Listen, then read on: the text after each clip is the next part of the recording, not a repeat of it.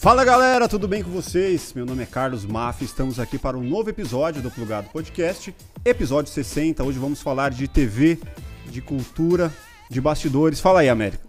Cara, prazerzão estar aqui, episódio 60. Sei lá, 60. É uma volta, né? É Eu isso tava aí. sentado lá de lá no 34, tive o prazer de ser o entrevistado e agora como co-host aqui com o Mafia. Grande prazer, muito obrigado Grande por prazer. estar Obrigado aqui. você pelo convite, cara. Nós estamos juntos. Uma né? honra. Adoro esse projeto aqui. Maravilha. Vida longa ao plugado. Valeu, temos aqui a grande honra de ter José Armando Vanucci. Fala, tudo bem? Tudo certo? Como estão as coisas? Pô, tamo, tá, tá bem. Tamo finalizando um ano que, cara, foi um ano de muito trabalho, porque a gente implantou ali o Faustão na Band, né? Sim, sim. Então foi assim, cara, é, é trabalhar o áudio, criar o audiovisual, né? Criar um programa do nada dá muito trabalho. Mas o ano tá encerrando. Tá encer... pra gente ainda não tá encerrando muito. É, né? isso que eu ia Quero trabalhar muito ainda Eu nesse também final de quero, ano. ainda tem uns meses Cara, aí. você piscou, chegou o final de ano já. Pô, Pode crer, Faltam né? dois meses. Dois meses. já. Eu tô no projeto verão, tentando dar uma emagrecida. tipo, já não tem mais tempo, né? Não, aí, aí para isso já não dá mais. Já, já tô no verão. já do- passou do outro teu ano. tempo. Mas isso que o Vanucci falou, acho que é legal, cara, porque, por exemplo, a gente tá fazendo, gravando esse episódio hoje pra ir a- ao ar amanhã. Amanhã. né? Então, por isso que o final do ano, pra gente que tá mais produzindo pra internet hoje, às vezes esse planejamento que você já tem, porque Faustão na Band, programa diário, não tem como fazer de um dia pro outro, é tudo muito planejado. Eu já queria pegar essa deixa pra te perguntar isso, assim, como que é, como foi esse desafio, né, de sair de um programa dominical e fazer um programa dominical diário, e como que é o planejamento de vocês pra já ter todas as pautas, os convidados, pra poder dar conta de todas essas atrações, é, para quem não tá ligado, né, como que funciona esse, esse planejamento do todo? A, a gente planeja muito. Né? Então, Assim, o desenho do, do início do ano que vem, dos três primeiros meses, já está pronto. A gente sabe quais são os quadros, ainda não tem os convidados, isso ainda vai. demora um pouco. Né? Mas convidado também cai da noite para o dia. Já aconteceu isso esse ano muitas vezes. A gente estreou ainda com o efeito da pandemia, com, muita, com, com uma das ondas do, do Covid. Né? Sim. Então, pô, nosso programa de estreia a gente foi refazendo no dia praticamente, né? Porque a gente tinha um planejamento de gravar 15 dias antes, acabou gravando na sexta-feira para colocar na segunda-feira no ar, porque caíram os convidados com, com o Covid. Então, apesar de todo um planejamento, hoje você tem que estar pronto para televisão mudou muito, né? A televisão hoje, ela, ela antes a gente planejava, até, até novela, né? Você conseguia gravar novela com muita antecedência. Hoje você grava perto ali, não, não tem muito. Não. A gente abre 10 dias de, de, de frente. De frente. Planeja. Você vê hoje a TV é, bebendo muito da fonte da internet, assim como a internet já bebeu lá atrás na fonte da TV? Eu, eu acho que tem uma conversa entre elas. Uhum. Né? Eu, eu, eu, na verdade, falo assim: hoje em dia a gente produz audiovisual. Né? O que nós estamos fazendo aqui é um audiovisual. Se, se eu vou assistir no celular, no computador, num tablet ou numa tela Cross-media, que né? a gente chama de televisão, Aham. aí vai ser.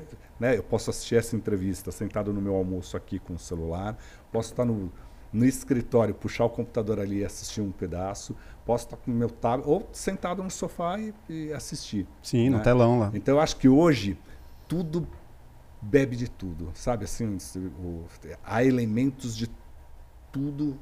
né? Você- a televisão puxa um pouquinho da internet. Se você pegar essa novela Travessia da Glória Pérez, o primeiro capítulo era toda uma brincadeira com a tela, com o formato, né? Porque ela vai ser vítima de uma fake news, Sim. né? Então você tem Tem o que de Black Mirror ali? é, em, em alguns momentos você faz a vertical, em alguns Aham. momentos horizontal, e eles brincam como se estivessem tirando uma selfie nisso. Aham. Então buscou o elemento dali, né?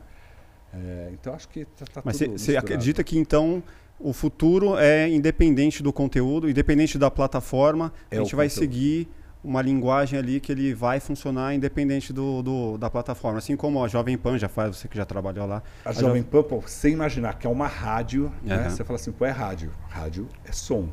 Aí começou a botar rádio com uma câmera e passar no YouTube. Hoje você produz uma televisão e transmite no rádio também.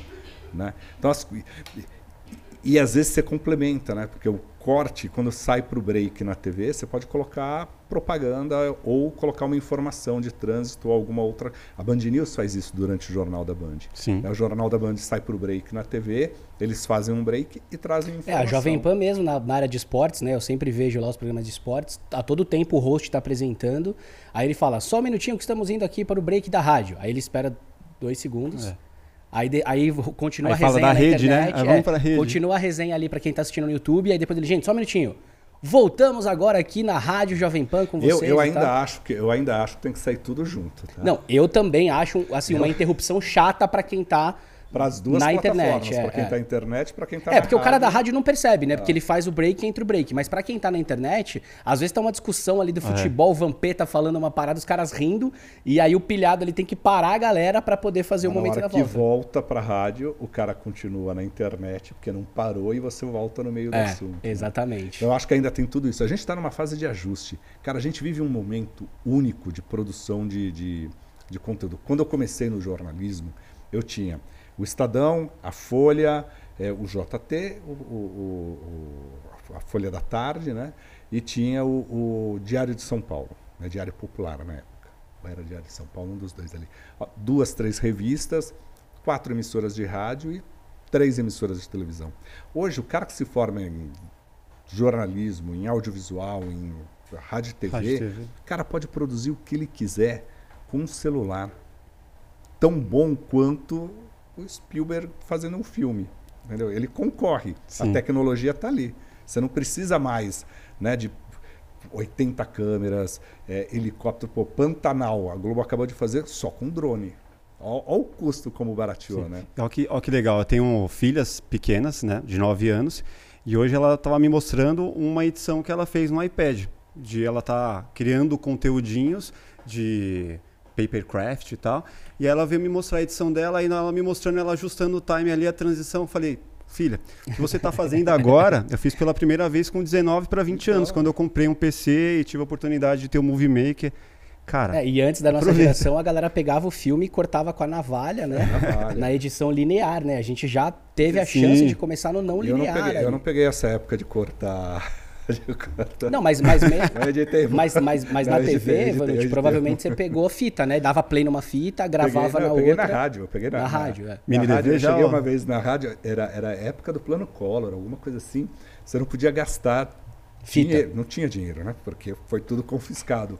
Então estava proibido você editar no corte, era o mais fácil. Você pegar ali a gilete, tu corta a fita, emenda e o áudio dava um saltinho, mas tava lá. É isso. Parou isso, não podia mais. Mas ó que legal, né? Uma criança de 9 anos produzindo conteúdo, né? Nós somos produtores de conteúdo o tempo todo, Sim, né? É, é a influência da televisão, da internet, o, né? O que que não? Ela tem o olhar dela ali De tudo. E, e entrega. E quando não tá fazendo, é, não tem nem celular ainda. Ela pega assim fica: Oi, pessoal, hoje estamos aqui, não sei É. o que lá. Tipo, É brincando de ser youtuber, sabe? Tipo, minha sonho fi- minha filha tem, tem 17 anos, né? Tá na fase de vestibular. Então eu pego no pé dela que falo, pô, meu, você tem que ver noti no- é, é, jornal, jornal nacional, jornal da Band, jor- assista um jornal, pô. E aí ela vem conversar comigo sobre o que está acontecendo. E viu na internet. Mas o que, que é? É o corte do Jornal Nacional, do Jornal da Band, do Jornal da Record, que está ali. Né? Sim. Então, tá todo mundo bebendo de tudo, né? Tá todo mundo no. É, é um momento único, gente. A gente está numa transformação, né? E quem, quem resistir e falar, não, eu só faço televisão, eu só faço internet, eu só faço. tá lascado. É porque tudo se misturou também, Ah. né, cara? Tipo, eu falo muito pelo meu pai, assim. O meu pai, eu vi muito acontecendo, até eu, já, eu morava com ele na época ainda, essa coisa da segunda tela. Né? Ele é um cara super tradicional de TV. E aí ele foi vendo que ele poderia, com o celular dele, ter acesso a outras coisas complementares aos conteúdos que ele gosta. Ele é muito ligado em jornalismo, né, no factual e também em esporte. Ele ama. Então, hoje eu vejo ele assistindo jogos né, na segunda tela, seja pra brincar com a galera no WhatsApp, nos amigos Uhum. tirando sarro, Dá uma zoada, dar uma zoada, mandar um meme, ou então, tipo, mandando um tweet para um programa de TV que ele gosta. Então, é muito legal ver como que as outras gerações também foram pegando. As novas, a linguagem ele já nasce, né, totalmente plugado. Total. Mas a galera mais velha, é muito legal ver como tudo tá misturado e, é- e existe uma nova linguagem que junta essas outras estéticas, essas outras formas, né, de conteúdo. Esses dias eu fui conversar com um amigo meu, né, que é, é estou montando, remontando um site, né? De conteúdo de, sobre televisão, Uhum. cultura pop e tal. E aí fui conversar com ele, ele falou assim, olha, ouça mais a sua filha do que os adultos, entendeu? Porque tá ali, não adianta. Eu vou ouvir sua filha de 9 anos, entendeu? ela sabe muito mais do que nós três. É, já vai falar de? TikTok, É. Kawaii. Cara, posso puxar um, um parênteses disso que ele falou que é muito legal? Eu tô assistindo até uma dica para nossos seguidores aí, pro nosso público. Eu tô assistindo uma série do Netflix que conta a história do Spotify. Não sei se vocês já viram. Ainda não. Mas é bem legal, acho que são cinco ou seis episódios e mostra o cara, que ele é sueco, se não me engano, e ele era um programador, ele vendia anúncio na internet, ele tinha um programinha lá de anúncios e tal. E aí tem uma hora que, assim, ele gostava muito de música e ele teve um insight que é genial do Spotify, que é tipo assim, a indústria tava brigando, a Sony com os artistas, com, a- com, né, com pirataria, com a galera usando o Pirate Bay para baixar os discos, o Napster, aquela misturada Uhum. toda. E ele chegou e falou, cara, a gente tem que criar um- uma ferramenta que não tenha lag, que a galera dê play, porque era uma chatice você baixar o disco e aí o disco vinha errado, vinha um cara de uma banda começando, colocava a ID3 tag do artista famoso e aí disponibilizava. XXX já vinha. É. E aí ele começa esse, essa briga de chegar nas gravadoras e fala assim, cara, vocês têm que entrar comigo nessa do Spotify, porque vocês têm que estar nisso porque a música vai ser de graça.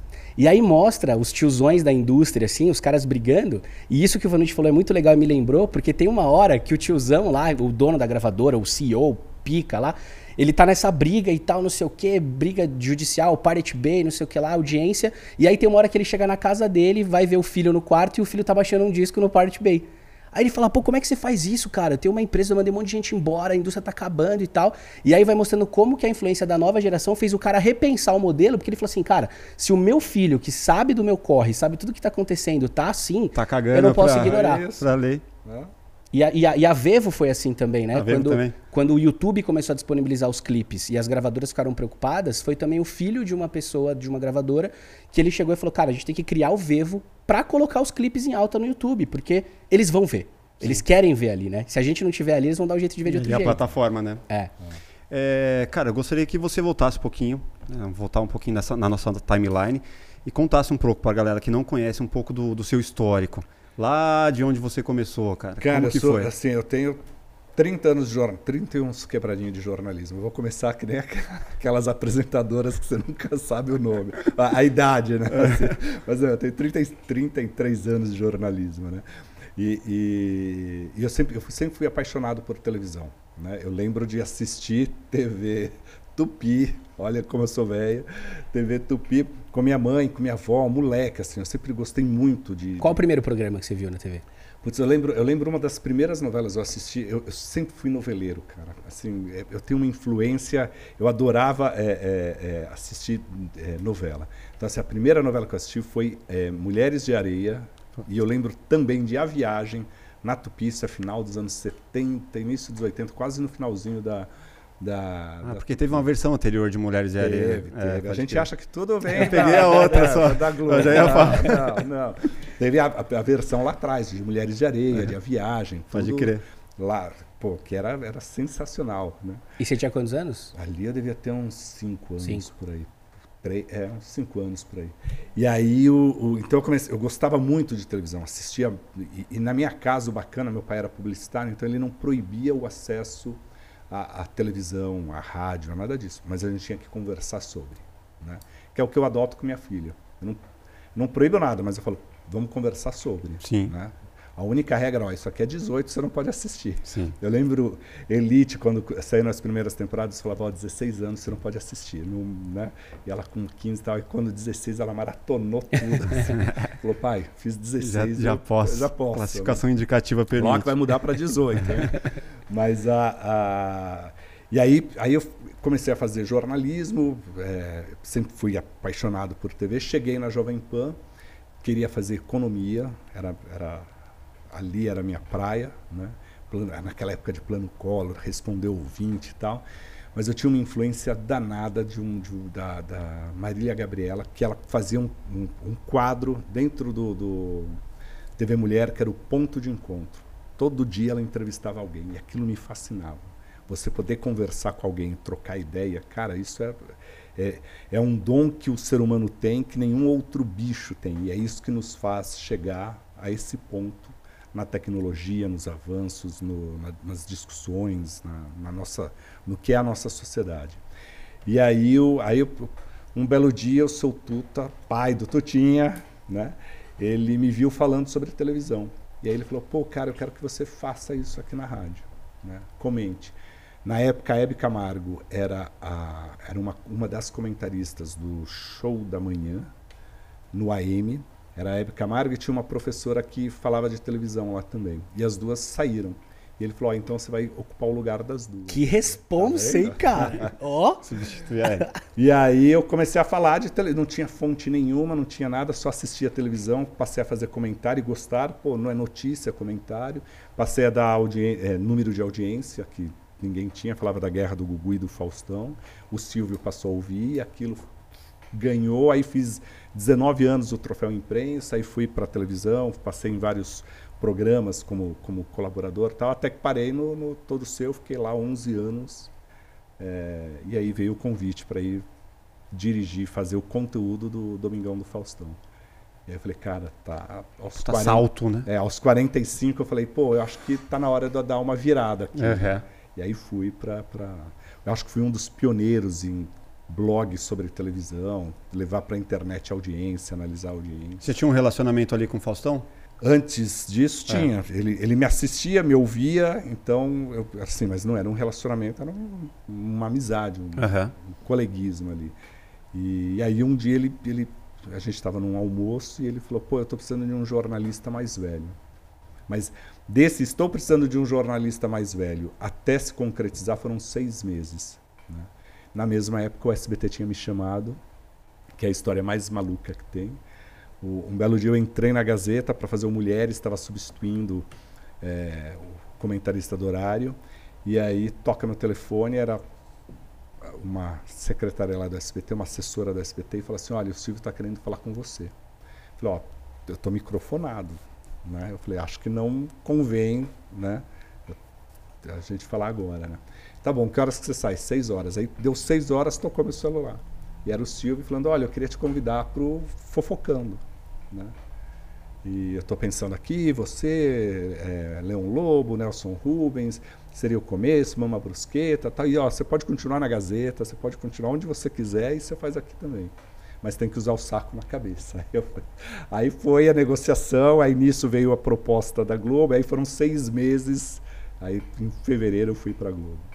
Que animal. Cara. Já tem um corte aqui, hein? É. A Vanucci substitui a Hebe Camargo na, na rádio e recebe não. ligação de Faustão. Não, não substitui a Hebe Camargo. A Hebe saiu e aí precisavam de alguém para falar Assumiu o posto. É. Mas até que alguém já, já clicou, já é. deu clique mesmo, mesmo, mesmo porque, mesmo porque, cara, assim, é uma, é uma coisa. É, é hoje nem tanto mas há um bom tempo as pessoas tinham um preconceito danado com o que era jornalismo de entretenimento. Né? Então, assim, ah, o, o, legal é você falar de política, esporte e economia, né? que era, era Os jornalistas sérios, né? Jornalista sério é isso, falar de cidade e tal, e ninguém queria o entretenimento.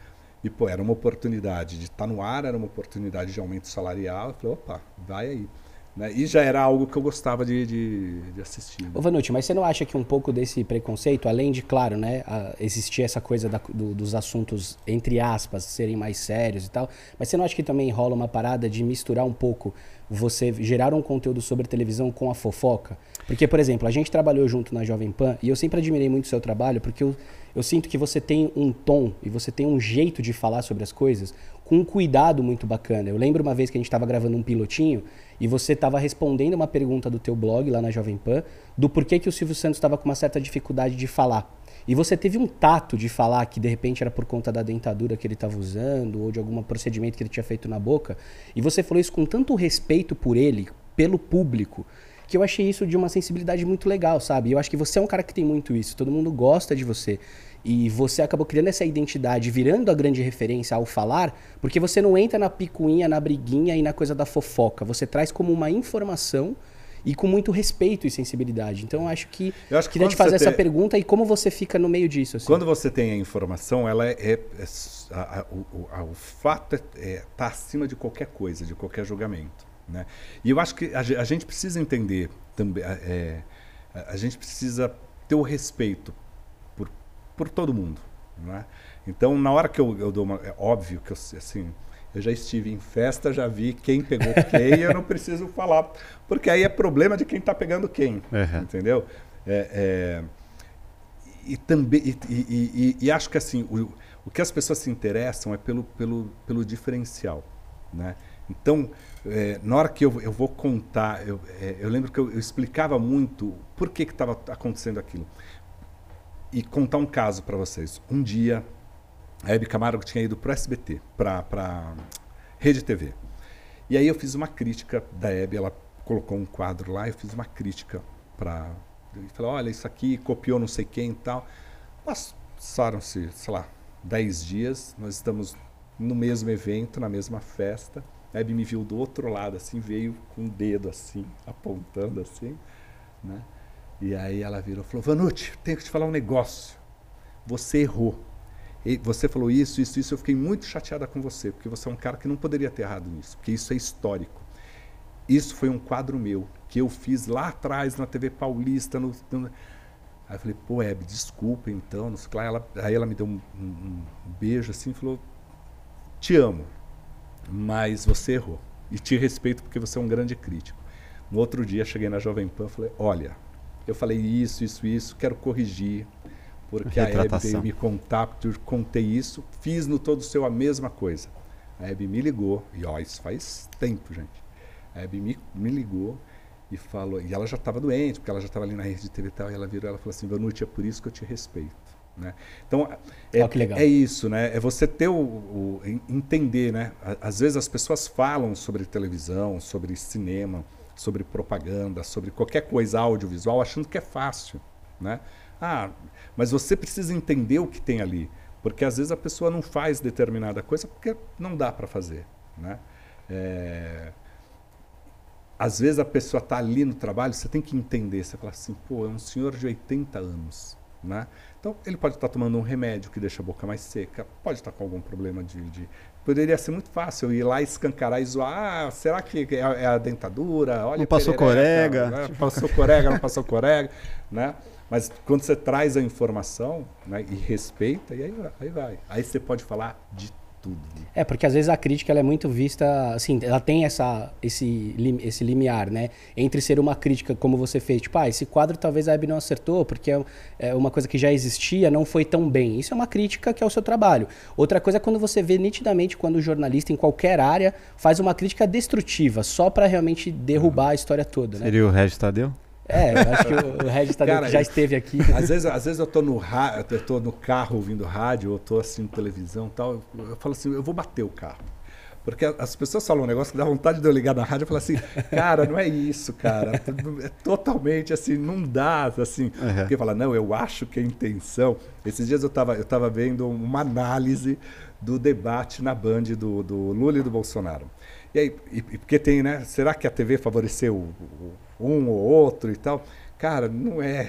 Assim, você fala assim, não tem, não tem como você mudar a câmera. Ó, só porque entrou outro mudou rapidamente a luz e ficou mais. Não tem, gente. Assim, não tem que conhecer. Ter, o pessoal cria teoria, né? É, Vai criando teorias, de, várias, que, de várias formas. Que são terríveis. Numa, a nossa linha do tempo, você chegou no, no Faustão. É. Aí eu gostaria de entender, pô, você mudou num canal relativamente pequeno, em relação à Globo, é pequeno. Chegou lá, Faustão, com uma baita responsa. Como que foi essa mudança? Cara, primeiro que assim, você tem que aprender muita coisa. Né? Você acha que você sabe de tudo e você não sabe de porcaria nenhuma. Né?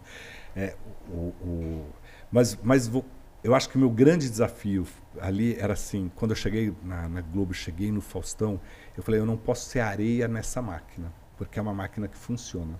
Né?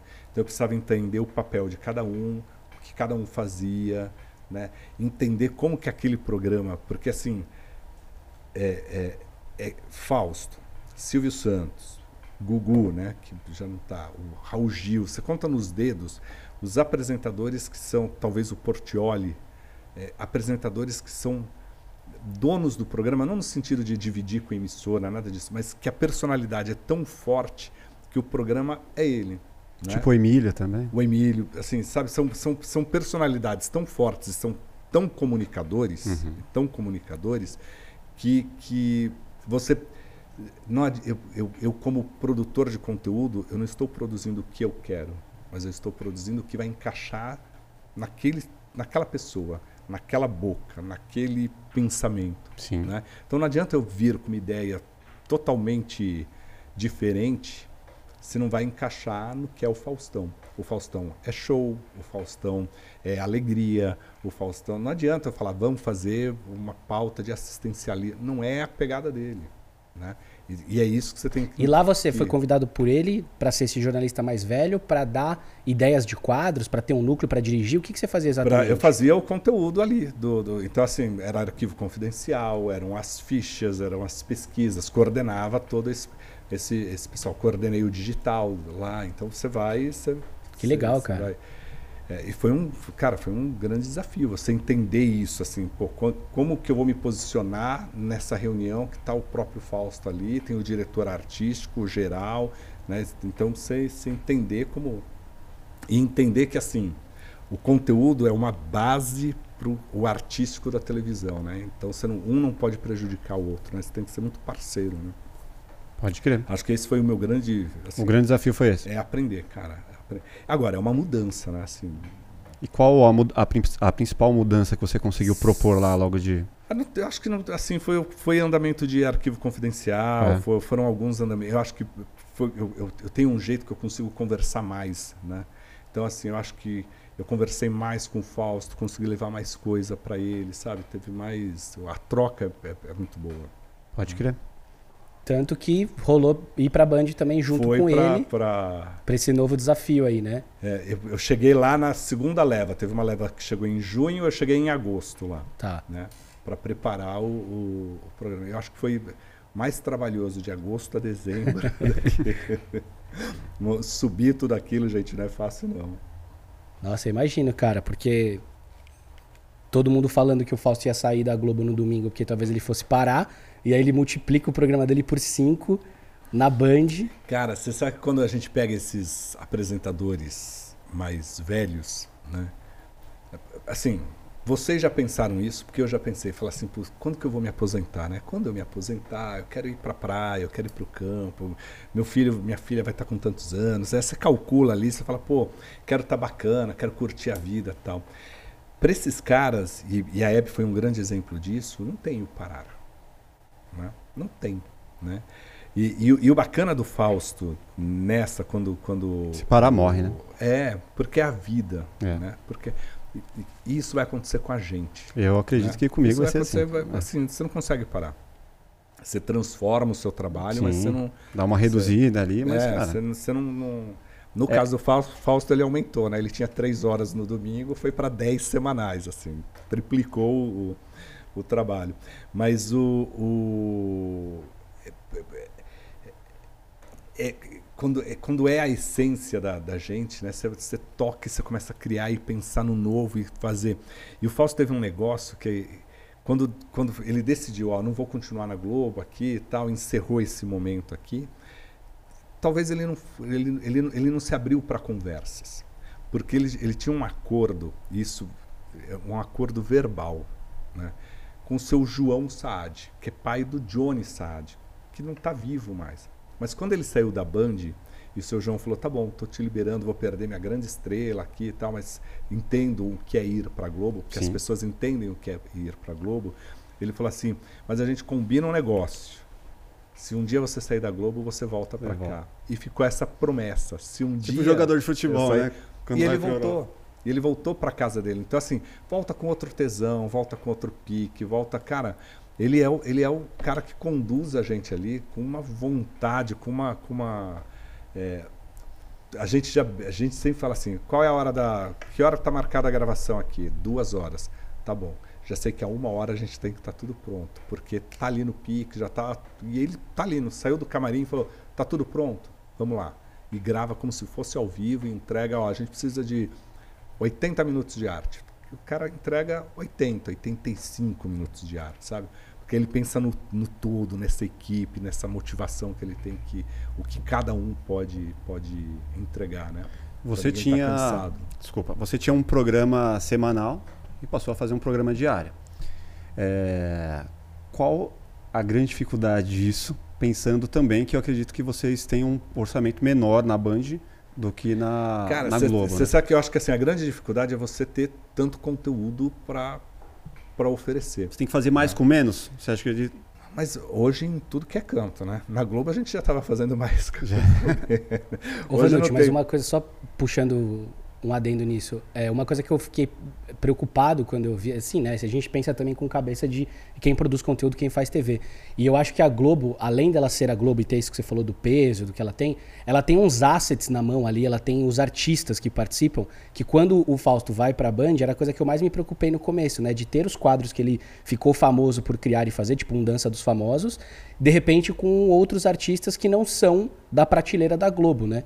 Então eu queria te perguntar isso também, de fazer mais com menos e fazer com outros com Outras outros figuras. convidados que não globais. Mas hoje tem muito é, é, ex-global que está no mercado e que, que, que topa Até por fazer conta isso. do momento da Globo. Mas a gente não botou dança com artista, né? A gente fez ali no começo um concurso de dança, foi um- uma competição de dança com as bailarinas e professores, né? de- que, que já tinham até participado alguns da, da dança, que era a fera da, da- as feras da dança.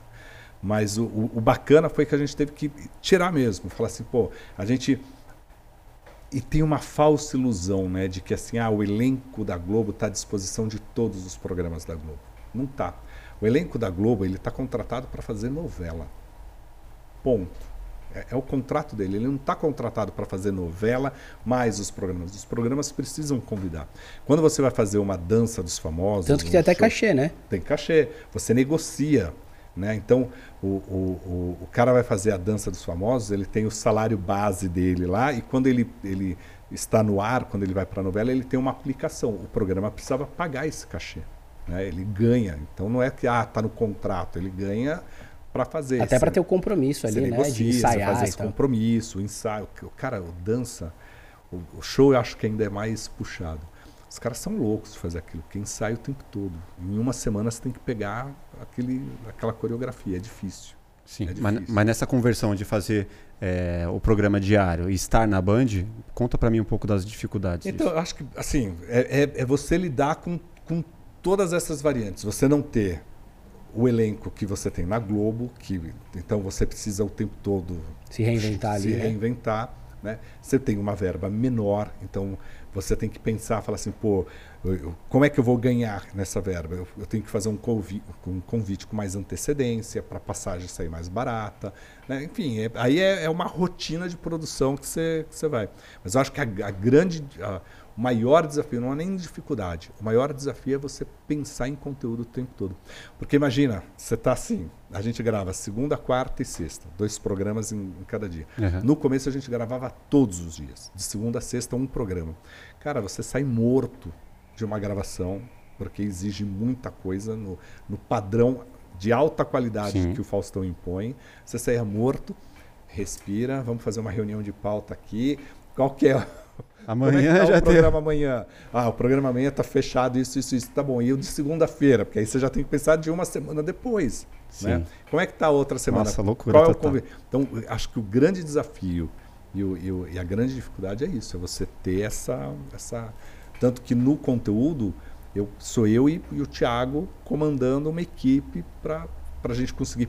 E ainda tem a pós, né? Porque você, você faz todo o programa, mas Que não é ao vivo. que não é ao vivo, aí você tem que finalizar esse programa, você tem que corrigir luz, corrigir áudio, porque a gente entrega um produto de qualidade. né? Sim. Falando em qualidade, teve uma época no na Globo que as câmeras do Faustão eram, eram todas câmeras de cinema. Foi uma inovação ali, o primeiro programa a fazer isso.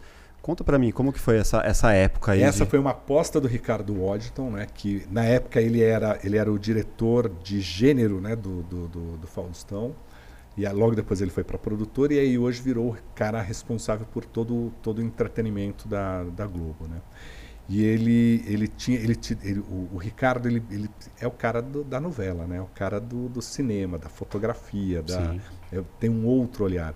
E quando ele trouxe, quando ele veio para o show, ele falou assim: a gente pode acrescentar isso no show. A gente pode ter uma, Uma estética diferente, cinematográfica. uma estética diferente, né? Cara, e aquilo foi assim, foi um trabalho porque teve que chegar as câmeras, treinar Você lembra quais câmeras que eram?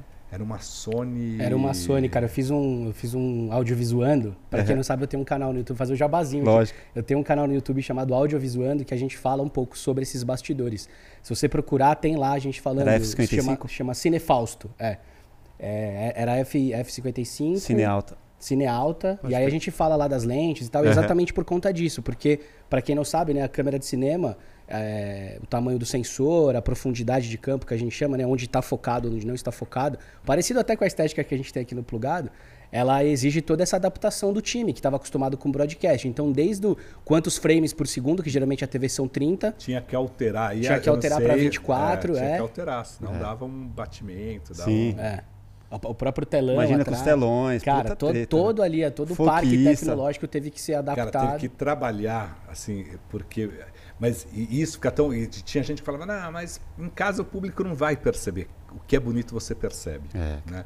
Porque você, de repente você tinha aqui o casal da dança do, do- do- do- dos famosos dançando aqui, da, e você tinha desfocado ali atrás, te dava uma textura, uma A coisa. pessoa não bonita. sabe dizer o que é, mas ela fala assim, meu, tem uma coisa diferente aí bonito, né? bonita. É. E isso é muito bacana, porque aqui, a gente volta lá no início da nossa conversa, assim. Ah, o que, que é, o que, que tem que ter, né? O que, que vem da internet, o que, que vem da televisão, o que, que vem do cinema, o que vem. Mas por que, que um programa de auditório precisa ter uma qualidade estética dessa? Né? A novela precisa, uma série precisa, mas por que, que o. Porque é bonito. Sim. Né? O bonito também ajuda, o estético leva o seu conteúdo junto. Sim, é a primeira coisa que E- você se e, devora cara, com os foi- olhos, né? E, e aí, olha que, que coisa, porque a gente falava assim, putz, a gente vai ter que melhorar agora as câmeras da externa. E o jeito de captar a externa. É. Né? Porque você traz. Imagina, você faz um arquivo confidencial, aquela imagem bonita. Maravilhosa. estúdio, Entra um VTzinho ruim de. Tudo de- chapado ali, chapado. aquele sensor pequenininho, uma Então, imagem né, bem de E- TV. E, isso é o bacana de televisão, é você se desafiar o tempo todo. Né? Mas isso quem implantou lá foi o, o o Ricardo. Waddington. Porque o, e, e ele conseguiu, ele trouxe um conceito que era assim, o programa é noturno, né? Então você tem que mudar a iluminação, mudar, mudar tudo. é. Sim, dá essa, esse ar, né? Esse ar de noite. Animal. Quer Eu mandar? ia- cara, eu queria, queria aproveitar e falar de uma, uma coisa que eu acho muito legal também aí nessa trajetória maravilhosa do nosso convidado, que é o livro que ele, Pode que ele lançou e que tem a ver com o Fausto também, né? Que foi uma coisa que parece que o Fausto deu esse. O Fausto, uma vez eu estava numa pizza na casa dele, eu e o Flávio Rico, né? A gente, assim, a princípio, eu- eu sou amigo do Flávio, mas naque, naquela época eu era colega, era já, já amigo, a gente já trocava muito ali. Mas éramos concorrentes, né? Assim, a gente brigava pela capa do UOL, não tinha, não tinha isso, né? Eu, eu como parceiro, jovem pan parceira do UOL, ele também. O Flávio, pra quem não sabe, né? É o Flávio Rico, É. é, jornalista, colunista. De televisão enfim. também, uma outra grande Esse referência. sabe muito. E aí o Fausto parou, botou a mão no meu ombro, botou na dele e falou: pô, vocês são os únicos que podem contar uma história da televisão de forma imparcial. Né?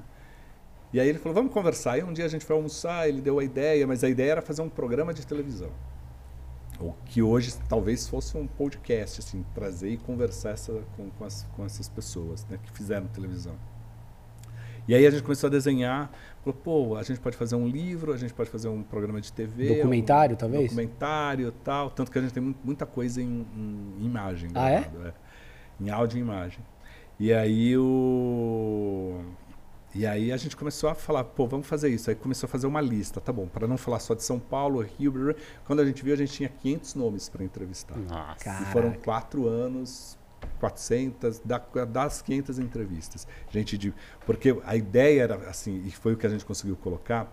Primeiro que a gente fala, ah, onde começou a televisão? Em São Paulo. Né? Então, ah, vamos pegar os pioneiros de São Paulo. Mas a gente tem os pioneiros de São Paulo, tem os pioneiros do Rio, porque não, não era rede. Né? Lá teve um ponto zero também, de BH. Então a gente começou a mostrar como essa TV surgiu em cada lugar até virar uma TV nacional. Né? E foi contando essas histórias de gente que estava no vídeo e gente que estava no, no, no bastidor. Cara, deu, deu- foi muito. eu- na época eu trabalhava de- eh, o dia todo na Jovem Pan, escrevia um blog, fazia TV Gazeta e escrevia o livro. lá no- E qual que foi, depois de lançado, qual que foi a repercussão? O que, que, que, que Cara, desdobramento foi- que rolou? foi- primeiro que foi assim, foi, foi, o, o- foi o maior lançamento da Matrix, que foi a nossa editora. Né? Em São Paulo, eu, eu lembro que o- teve uma hora que o, o- a livraria cultura lá da, do Iguatemi, veio a gerente e falou assim, olha, a gente vai ter que fechar a porta e a gente está calculando que isso aqui vai até uma hora da manhã, porque a gente conseguiu reunir é, público, mas também muita gente da televisão que foi lá para prestigiar, pô, tá, né? É, acho que teve, teve, teve uma repercussão muito boa assim de, de quem leu e que começou a, a perceber a, é, que a história da TV é muito maior do que tinham contado ali. É, e a gente começou a ter o feedback da, das pessoas que viram como a gente amarrou essas 500 entrevistas numa grande reportagem. São 900 páginas. E não dá para virar um doc isso aí? A gente tem lá, tem, tem. Acho que os direitos estão livres, ó. aí, ó. Tá pra fazer, cara. Daí, ó, a TV tá para completar 50, vai daqui a pouco 80 anos, pô, dá pra gente fazer. Porra, dá tá pra gente então, fazer. ó, fica a dica para vocês aí, ó, livro Biografia da Televisão Brasileira, que é isso. E, cara, eu queria te cumprimentar aqui durante o podcast, porque eu acho que isso tem um valor histórico, cara, incrível, assim. Você e o Flávio Rico e todos os pesquisadores, né, que se doaram esse tempo, de realmente deixar documentado nessa grande reportagem que vocês fizeram com histórias que muitas vezes até conflitam, isso que é legal no livro, né? Porque ah. como não tem Qual nada... Qual é a história real? Né? Exato, né? porque assim, a gente está aqui hoje num formato podcast que tem muito a ver com rádio, talvez, na internet, mas a nossa origem da nossa TV, né, cara, ela veio muito dessa coisa do, do rádio, da radionovela, ah, do rádio ah. ao vivo, talvez do teatro de época ali que existia, né, os folhetins e tal. Então é muito legal ver como que eles foram atrás dessas histórias, perguntando para quem viveu isso, quem... Cara, tem, tem, tem uma história que todo mundo sempre dava como verdadeira de que Chateaubriand quebrou a câmera na, na, estreia com uma garrafa de champanhe. Bateu a garrafa e. O Chateaubriand, para quem não é. sabe, foi o cara que trouxe a TV para o Brasil. Era o dono, né? era o dono de tudo isso, o doido, né? Dono da porra toda. e aí ele. ele e, e, durante muitos anos ficou essa história. Quando a gente foi entrevistar a Lolita, a Lolita virou e falou: gente, eu tenho que desmentir isso. o Chateaubriand era doido, mas ele não rasgava dinheiro, né? Então não tem isso, não aconteceu isso. A câmera pifou mesmo. E depois você não vê, era problema de cabo tal. E, cara. Mas a brisa era tipo quando vai inaugurar um barco, assim, pegar o champanhe e bater é, no barco? Era, era tipo essa história, essa né? História. Que ele pegou e, que, e quem inventou essa história, quem, quem, quem popularizou ampliou divulgou. essa história. Não vou falar que inventou, é, ampliou. Foi o Lima Duarte. O Lima Duarte sempre conta, é um bom contador de história. Ele sempre botava e essa história foi ganhando Colocou versões, uma pimentinha ali. Foi, virou uma história. E aí a Lolita, ela falou, ó, não era bem assim, tal. É que nem a gente, assim, televisão hoje a gente fala assim, pô, tem os estúdios Globo, o, M, o MG4 lá que grava tudo sem fio, tal. É, é, é um é, é o mais avançado que tem na, na América Latina. Mas a televisão começou é, no improviso. Assim, o, já, já na década de 60 para 70, o Fagundes contou para gente que um dia eles estavam assim, vamos medir quantos graus está nesse estúdio? Estava 60 graus. Os Nossa. caras suavam gravando novela, porque não tinha ar-condicionado. Só luz halógena. É, é, isso que eu ia falar. Nessa época, né, a gente que tem produtor, era a luz que era. que queimava mesmo, é. né? Que queimava, pegava fogo. Não era esses LEDs hoje não. friozinhos. Torrava. Né? E no início, a Tupi ainda tinha uma estruturinha um pouquinho melhor, porque tinha a Rádio Tupi, mas a TV Paulista, ela que hoje é Globo, né? Que hoje é, é Globo, é o canal 5 de São Paulo, a TV Paulista era num, num, num prédio residencial. Então ela ocupava alguns andares do, tinha moradores em todos os outros dois andares ali, dois, três andares eram da, da TV Paulista ali, adaptado. Então o banheiro era o camarim, a sala era um estúdio. Tipo a MTV que, no início. É, você tinha que sair com uma câmera de um andar e ir para o outro, uhum. né? E, e o, os apresentadores tinham que subir de elevador e uma vez eles resolveram fazer um, um teleteatro e precisava de uma, de uma mulinha, precisava de um, de um, de um, de um, de um jegue ali. E aí o único jeito era botar o jegue no elevador e subir com, com coisa. E fazia isso. E rolou. Os caras malucos da televisão faziam. Quebrava elevador, o apresentador do jornal ficava preso no elevador, tinha que improvisar, botar alguém para apresentar. Foi assim o começo da, da, da, televisão. Então, quando você pega esses caras, você fala assim, por que, que a Hebe era a Hebe? Porque ela viveu isso. Né? Por que, que o Lima Duarte é o Lima Duarte? Porque. É a escola do cara, é né? Eles foram forjados nisso, né? né? E, e, era, era assim, se vira, cara. Não, não tem. A TV Tupi uma vez fez um. Foi a primeira externa da TV Tupi. Primeira externa da dramaturgia da TV Tupi. Ousado para a época. Eles estavam fazendo a história da Joana Dark. E aí precisava fazer uma fogueira e queimar a Joana Dark, né? Então eles calcularam lá tal no prédio da MTV, né, que ali no Sumaré, Uhum. né, aquela coisa, tem uma pracinha ali na frente que A hoje Sabesp ali, né? a Sabesp Uhum. fechada. Na época não tinha Sabesp, era uma pracinha. Vamos fazer a fogueira ali. Fizeram a fogueira ali, botaram a, a fogueira tal, papelão, papel tal para coisa, jogaram um álcool lá tal e começaram a cena, corre com uma câmera para lá, puxa oi, quilômetros de cabo, porque não, né, era tudo cabo. Quando chega lá, o ator com as coisas e tenta botar fogo e bota fogo e não pega fogo, porque a ideia era começar a pegar fogo, fazer É. uma trucagem ali, corta, volta Colocar pertinho da volta pro câmera aqui. E tudo isso ao vivo, né? Porque não tinha videotape. Não, cara, isso eu acho que é a mais- a Nossa, maior é loucura bizarro, de né? todas. Tudo né, ao vivo. E a, a- nada da fogueira pegar. Aí o- o- ele vira e fala assim: tá bom, está decidido, ela será enforcada. Então mudaram, Mudaram a história. Porque não Genial. tinha. E depois foram ver, garu, garoou naquele dia. Então, assim, não Tava ia tudo- pegar fogo, né? Tava Assim, tudo úmido, não ia pegar fogo nunca. Então, por isso que esses caras resolvem rápido, entendeu? Assim, quando você pega essa turma, assim, você fala, cara, era, era muito. Eles eram muito doidos. Fa- entendeu? Falando de, em evolução, né? A questão, a, a novela é um, um dos grandes pilares aí da TV. E agora você vê que do streaming são as séries, né? O streaming, eh, podemos dizer que é uma novela com uma outra, uma outra, um outro formato, uma outra identidade ali, meu. Porque você É. pega um longa, diferente de uma série, cara, a série se arrasta, tem aquele miolo É. ali. Fala um pouco dessa evolução. Porque assim, assim, a- a- primeiro a gente tem que entender assim, né, que a, a novela, pô, ela, ela, ela, ela só vai se pagar depois que ela passar do capítulo 150. Então, ela precisa ser longa, do 150 Até a 200. ali é só você faz- investimento. até ali é só investimento, né? Hoje você até consegue, por causa da tecnologia, baratear essa, essa, essa novela. Então você consegue fazer novelas menores, mas é uma questão de custo, né? Sim. Antigamente, o autor escrevia sozinho, por isso dava muita barriga. Hoje não. Hoje o cara tem uma Tem uma sala de equipe ali, né? roteiristas, ele tem uma, uma equipe. Ninguém mais trabalha. Glória Pérez ainda trabalha, trabalha sozinha, mas tem que ter uma, uma, um foco muito grande. Porque a novela hoje é muito mais, muito, muito mais rápida. Uma novela na década de 70, ela, uma cena chegava a ter 10 minutos de diálogo. Duas pessoas conversando aqui. Uma câmera ali pegando aqui, a outra câmera aqui pegando você ali. E a gente aqui 10 minutos dialogando Quase um teatro, né? né? Quase um teatro. Hoje, uma cena tem uma página, uma página e meia no máximo. E nada de bife, porque a história tem que ser é, tem que Dinâmica. ser dinâmica. Quando a gente vai para a série, a série teórica, a minissérie é uma história, é uma novela menorzinha, né? É uma minissérie. E, e, e, a série, o seriado ali, você se resolve no mesmo capítulo ali, faz né, no mesmo episódio, como o povo gosta de chamar, né, o mesmo episódio, e você se resolve em 10 episódios, em 13 episódios, em 8 episódios. Você, né, agora está na moda, 8 episódios é a temporada do que está chegando, chegando por aí. É, mas quando você pega a essência, quando você conta uma história, ela pode estar em novela, ela pode estar em filme, é, é- é uma narrativa. É como você vai diluir essa sua, essa sua história, né? É, então tem, tem muita gente que fala assim, ah, eu não assisto novela, novela é tudo igual, tal. Mas série é tudo igual. Pega, pega, putz, às vezes eu, eu, eu, eu começo a assistir um- série, você fala assim, bom, agora está no segundo episódio, então aos 10 minutos vai acontecer tal coisa. Aos 20 minutos o casal principal vai transar e vai ser na praia.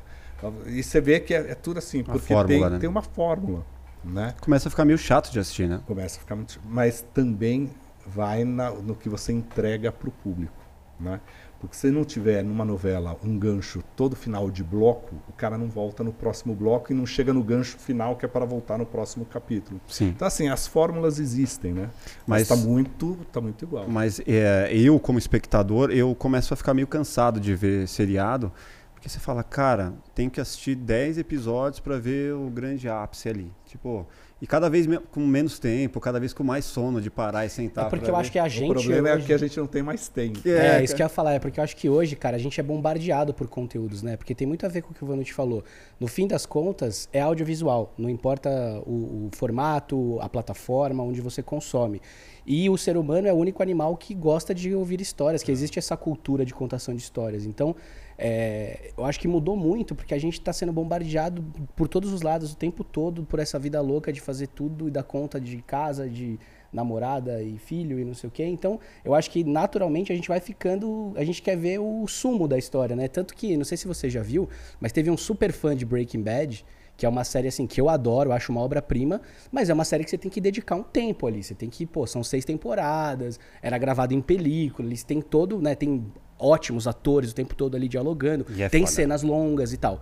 E aí teve um cara que é da nossa área, que era montador e estava montando filme de cinema e tal, e ele falou, cara, eu vou baixar os seis, as seis temporadas e eu vou editar um longa de duas horas, porque ele contava para os amigos, vocês têm que ver Breaking Bad. E o cara falava, ah, seis temporadas, eu não tenho tempo, cara, tenho filho, eu tenho não sei o quê. Aí ele editou e falou, eu transformei num filme, assiste o que, o que importa da história. Eu e baixei isso aí e nunca assisti, velho. Acho cara, que é, é o que a Globo lugar. fez com um monte de série aí para transformar Condensar, em... né? É acho que às vezes perde história. Não, entendeu? claro que perde, cara. Não tem como caber seis temporadas, é. 12 episódios em duas horas. Não, mas você sabe que tem, um, tem, um, tem uma coisa muito louca que, que mostra essa mudança, né? É, eu tenho algumas sinopses e alguns, algum, alguns projetos que, que foram entregues nos anos 80 para a Globo ali, né? E que de, até como foi, isso foi exercício de pós-graduação. Cara, uma, a sinopse tinha umas 200 páginas. Caramba. Né? Hoje, assim, o cara já fala, ó, eu tenho cinco minutos, o que, que vai ser sua novela? O que, que vai ser sua Virou, série? vira um pitch, um né? Pitch, é. assim, tipo é de elevador, isso. né? Porque não tem mais, não tem, ah, just... aí depois, ah, ok, aprovei. Então me traga agora uma sinopse de uma página. Depois evolui para um episódio. Cara, e aí, para quem gosta disso, até vale um comentário, né? Que você falou que existem essas fórmulas, né? De você linkar. Eu lembro que eu estava na Rio Content Marketing com o Condizila, quando ele foi apresentar a ideia de sintonia, que é a série que ele fez lá pela produtora dele.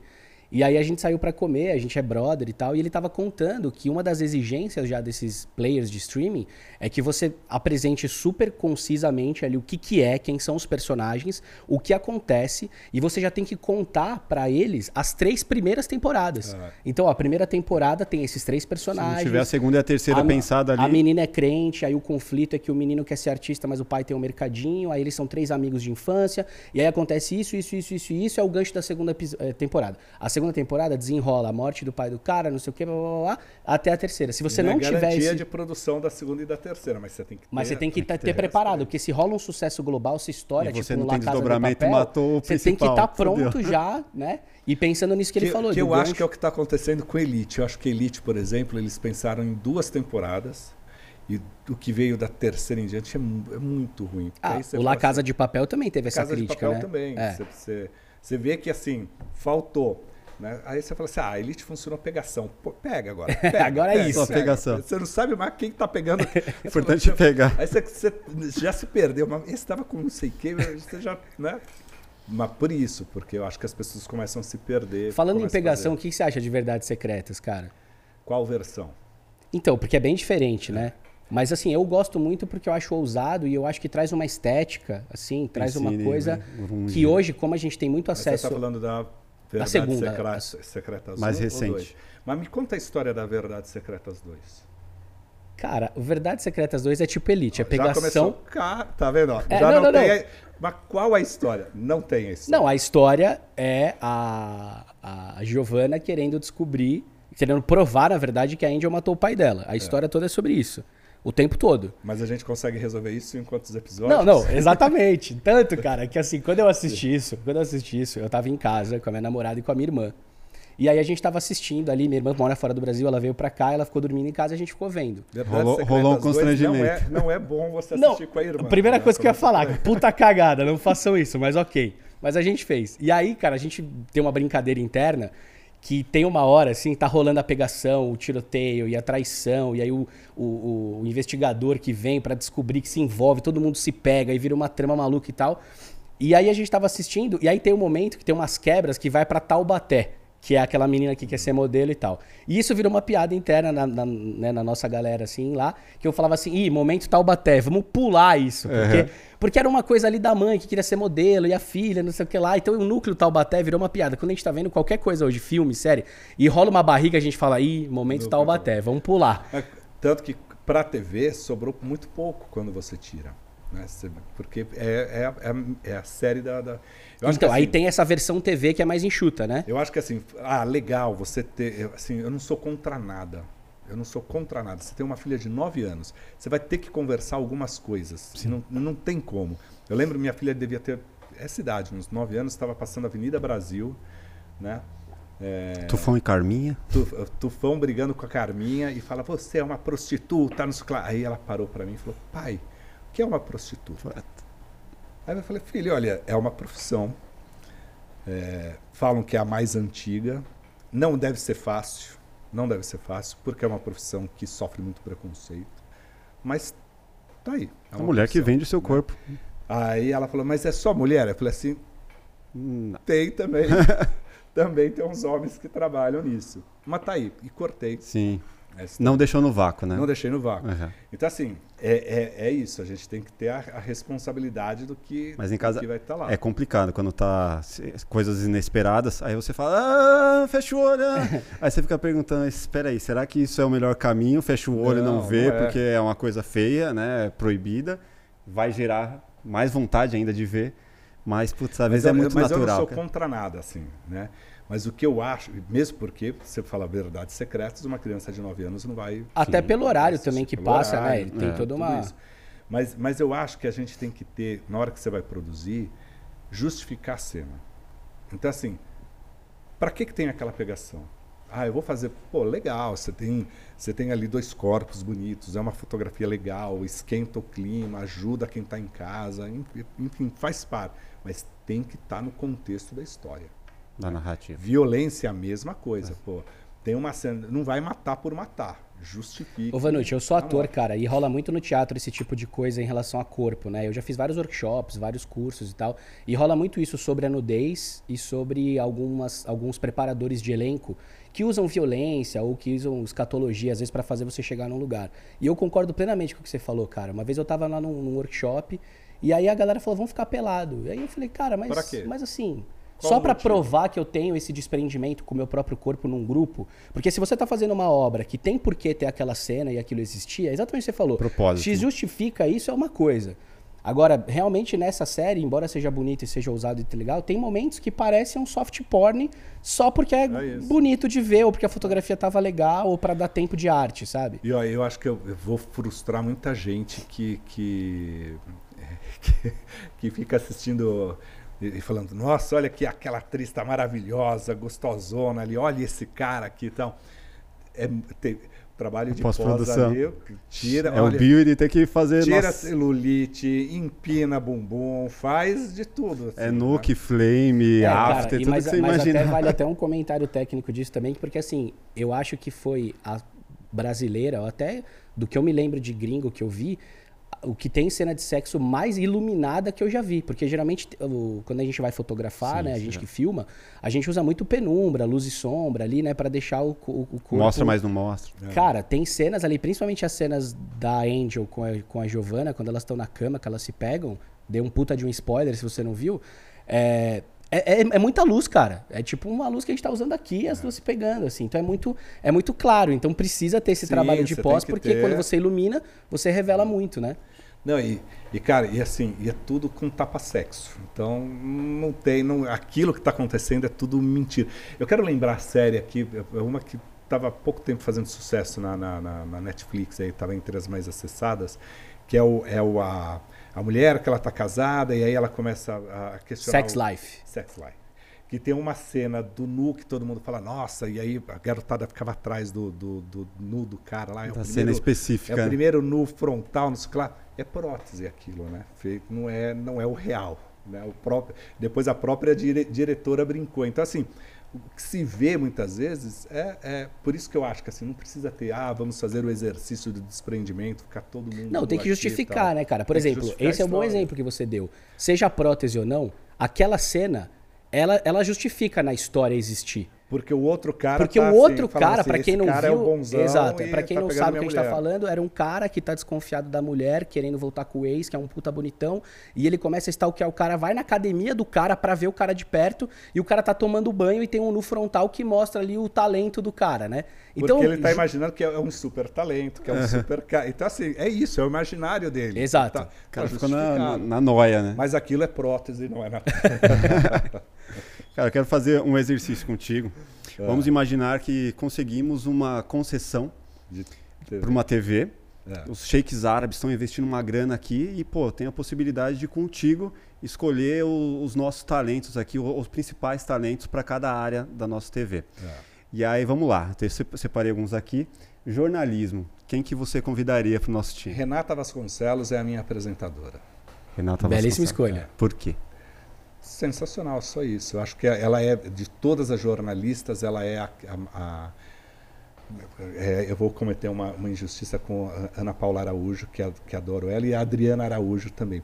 Mas eu acho que a Renata Vasconcelos, na bancada, ela tem, ela tem me surpreendido muito. Assim. Eu acho que ela é uma boa entrevistadora, ela é uma boa âncora, e ela consegue colocar a emoção que a gente quer ali. Né? Esses dias, ela, é, na, na hora que ela volta do VT e ela tá chorando ali, falando da morte da amiga dela, cara, é, você fala assim, é isso, sabe? Que é, é esse o novo jornalismo. E, e fora que eu acho que ela tem, eu não vou nem falar é, assim, não vou dizer que assim, ah, é uma mulher bonita e tal, mas ela tem uma postura, uma, uma elegância naquela condução, assim, eu, eu, eu é a minha, minha, seria a minha primeira contratação, Renata Vasconcelos. Você acha que a condução ali do Jornal Nacional com os candidatos foram dentro do que você imaginava? Cara, assim, acho que é dentro do, foi dentro do possível ali. É difícil você fazer uma, uma conduzir uma entrevista eleitoral onde você sabe que você, você vai apanhar o tempo todo ali. Sim. Mas eu gostei, gostei tanto dela quanto do, do, do William Bonner. Maravilha. Vamos pro próximo. Programa matinal.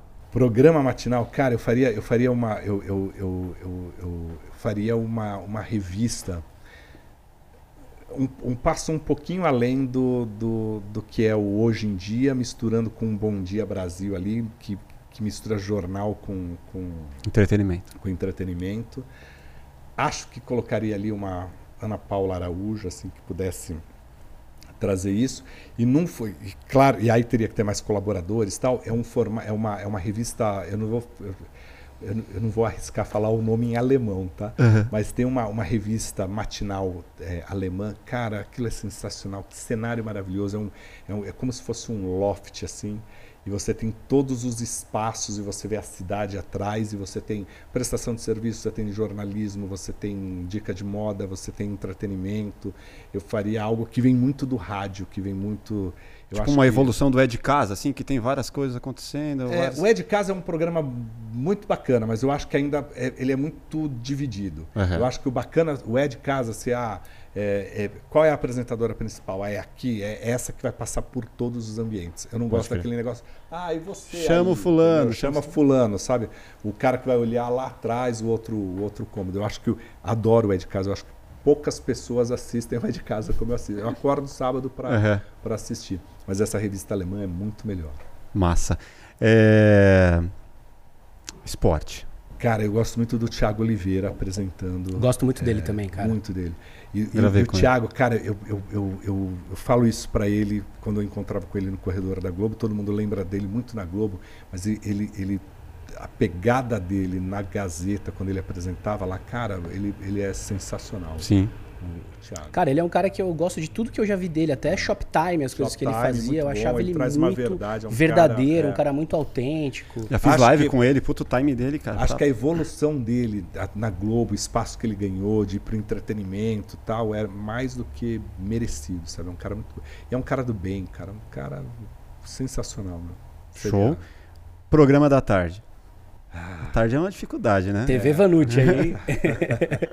A tarde é dificuldade. Mas você sabe, eu, eu, eu, vou falar, eu adoro os programas da tarde, assim, É. mulheres. Botaria a Regina Volpato, assim, a Sônia Abrão juntas. Caraca, assim, é. que, que. Porque você sabe que eu, eu acho que tem um. É que a- eu, eu- gosto do Mulheres porque traz. Olha eu com minha, minha revista eletrônica ali, né? Traz essa pegada de ter consultores e tal. E a Sônia Abrão é sensacional no que ela faz, né? Então, uma mistura das duas. Ela é um ali. exemplo também de um programa que é ela, né? É ela, É. é, ela. A Sônia é.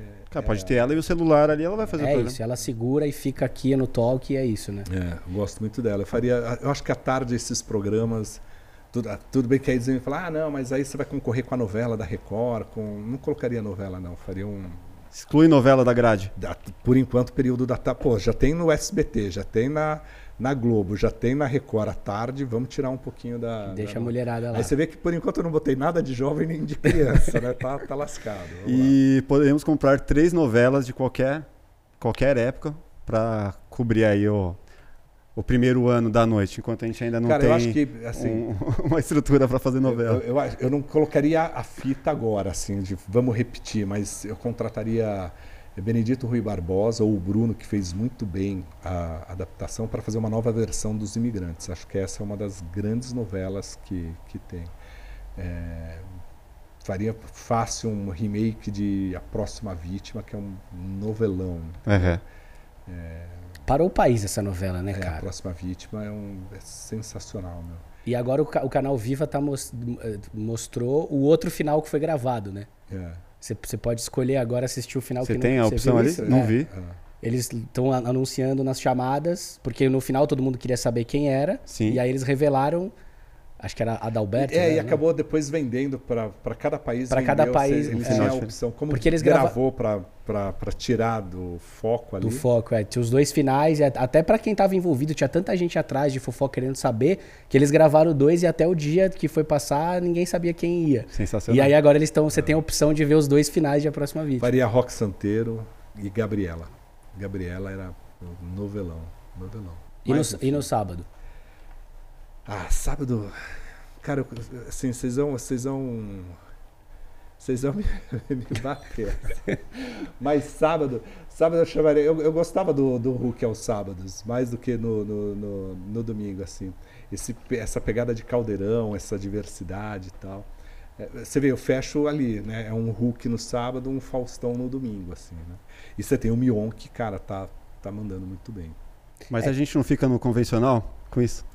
Não tem que achar alguma coisa mas, a fora da mas a casa? televisão é, é- é convencional. A televisão ela é convencional. É, né? né? Ela é convencional. Mas eu acho que um programa de auditório, vamos mudar os apresentadores, mas eu acho que é esses dois olhares, assim, sabe? Assim, eu acho que o sábado é uma coisa muito mais é, é- é despojada e ao mesmo tempo mais jovem. E o domingo ainda é um horário familiar. Sabe, o domingo, o domingo ainda tem um papel. Cara, é, é muito difícil fazer é, televisão aos domingos porque você tem que atingir a família. Eu tenho que fazer um programa que pegue a sua filha com seis, com nove anos, pegue você, sua mulher, que não cria um constrangimento de você na Sim. frente da, da, da, da sua parceira, que tenha alguma coisa ali que pegue a sua mãe e possivelmente a sua avó. Que normalmente quando a família se encontra, né, o, jan- o almoço de domingo ali, fica o período da tarde, às vezes, Então- às vezes liga, agora já É justamente o oposto do Ah. nicho, né, cara? É aquele conteúdo. Você não pode ter aquele conteúdo que, você, que, que ele conseguiu fazer, assistir Verdades Secretas com a irmã do lado. Pode Não- crer. Que já foi uma cagada, lembrando. É mas- isso. Mas, é- mas é, É, eu lembro, cara, que no domingo, quando eu era molequinho, assim, Gugu, naquela idade que, cara, não tinha nem idade, nem dinheiro pra sair, domingo eu ficava o dia inteiro em casa com a família, almoço nos vem na avós e banheira tal. do Gugu. E eu lembro que o domingo era um problema assistir o Gugu, porque tinha a banheira do Gugu, Tinha a Né? camiseta lá Camiseta coladinha. tinha as gatas molhadas lá e tal, e aí começou uma época de trazer os bonitões também. Até hoje, quando a gente vê no YouTube assim, a galera vendo, tipo, grupo de pagode, os travessos cantando de sunga, porque era uma forma de constranger os dois. Então, já que vamos constranger, vamos, Vamos, vamos, colocar o conteúdo Todo mundo dois ali. É, Anos biquíni- 90, né? O biquíni sempre um número menor, hum, sempre. né? Sempre um número menor. Mas anos 90 não, não era pra amadores, né? Anos 90, cara. Já começava no sabadão sertanejo ali, que era tipo. As minas Os caras polidense, cantando né? e o- a mina no- no- na- no- no- de- tomando banho de branco, né? Num- numa, numa taça de, de vidro gigantesca, assim. Já começava ali. Qual o maior absurdo dos E anos ninguém, 90? e ninguém morreu.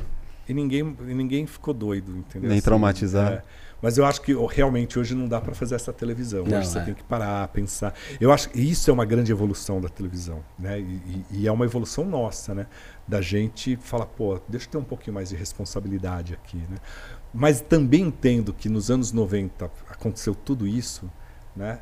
Porque o, a gente vinha de uma ditadura ali, né? Você não podia nada, era uma repressão é, de comportamento muito grande, uma repressão sexual muito grande.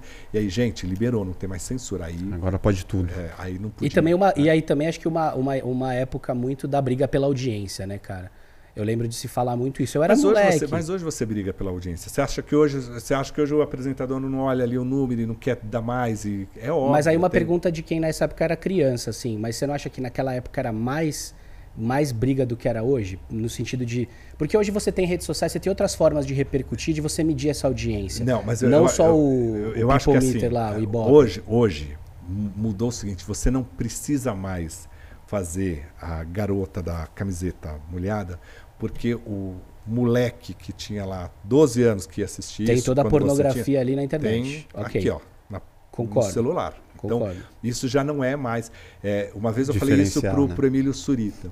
Né? Eu falei assim, ó, você não precisa mais das paniquetes com roupa muito cavada, com biquíni que quase está sem biquíni. Porque o moleque tem essa, não, mas isso aqui atende uma audiência masculina jovem e tal. Cara, não, vai além, isso aqui já não é mais. Não, é diferente da minha época de 14 anos que assistiu o Luciano Huck com a tiazinha e com a Que feiticeira. achava o- Porque a única forma de eu ter acesso àquilo era alguém mais velho comprar a revista delas e me Sim, trazer, porque sim. não tinha internet de escada. Pra você baixar um GIF de pornografia era 10 minutos. Então, E, e olha, Quando e, tinha e olha, e, e olha que bacana, né? A, a gente hoje consegue botar a mulher num outro papel, Claro. que não é a exploração do corpo. Olha Sem como a gente Evoluiu. assim, a gente Claro. traz isso, né? Isso é, é, é importante. Pode até falar, putz, mas é careta, o cara tá velho aí, tá. Mas não, meu, a gente tem uma, uma, uma responsabilidade de mostrar Pô, não é Não, cara, mas eu não corpo, acho isso né? caretice, não, cara. Eu acho que isso é muito importante. questão de- É. de- de- Até respeito. pegando o gancho nisso, o próprio Luciano foi um É a cara. história da dentadura, tá? É, é, exato, e eu acho até que o, o Luciano foi um cara que soube amadurecer com o público, porque ele era um cara que eu era fã quando eu tinha 12, 13 anos, porque ele era solteiro, tinha um programa jovem, as bandas que eu gostava tocavam lá, o Charlie Brown e tal. Ele tava com as mulheres mais bonitas ali se divertindo e curtindo, e quando eu fui ficando mais velho e vi que a vida não era só isso, era muito mais do que isso, e que as mulheres têm outro, outro lugar. Ele foi um cara que evoluiu, ficou família, constituiu a família dele. Hoje é um cara que dá exemplo, ele amadureceu com o público dele, né? Então isso eu acho, assim, um- Eu acho que a gente tem um papel, a a gente não tem que censurar nada, a gente não tem que criar restrição para nada, mas a gente tem um papel, é, qualquer pessoa, em qualquer plataforma de comunicação, que é a gente não perpetuar erros que a gente já cometeu. Né? E de dar espaço para todo mundo. Pô, tem que todo mundo falar, tem que todo, tá todo mundo por igual, entendeu? Não tem. O- É a a, gente, a gente falou de, de briga por audiência e falamos de Ibope.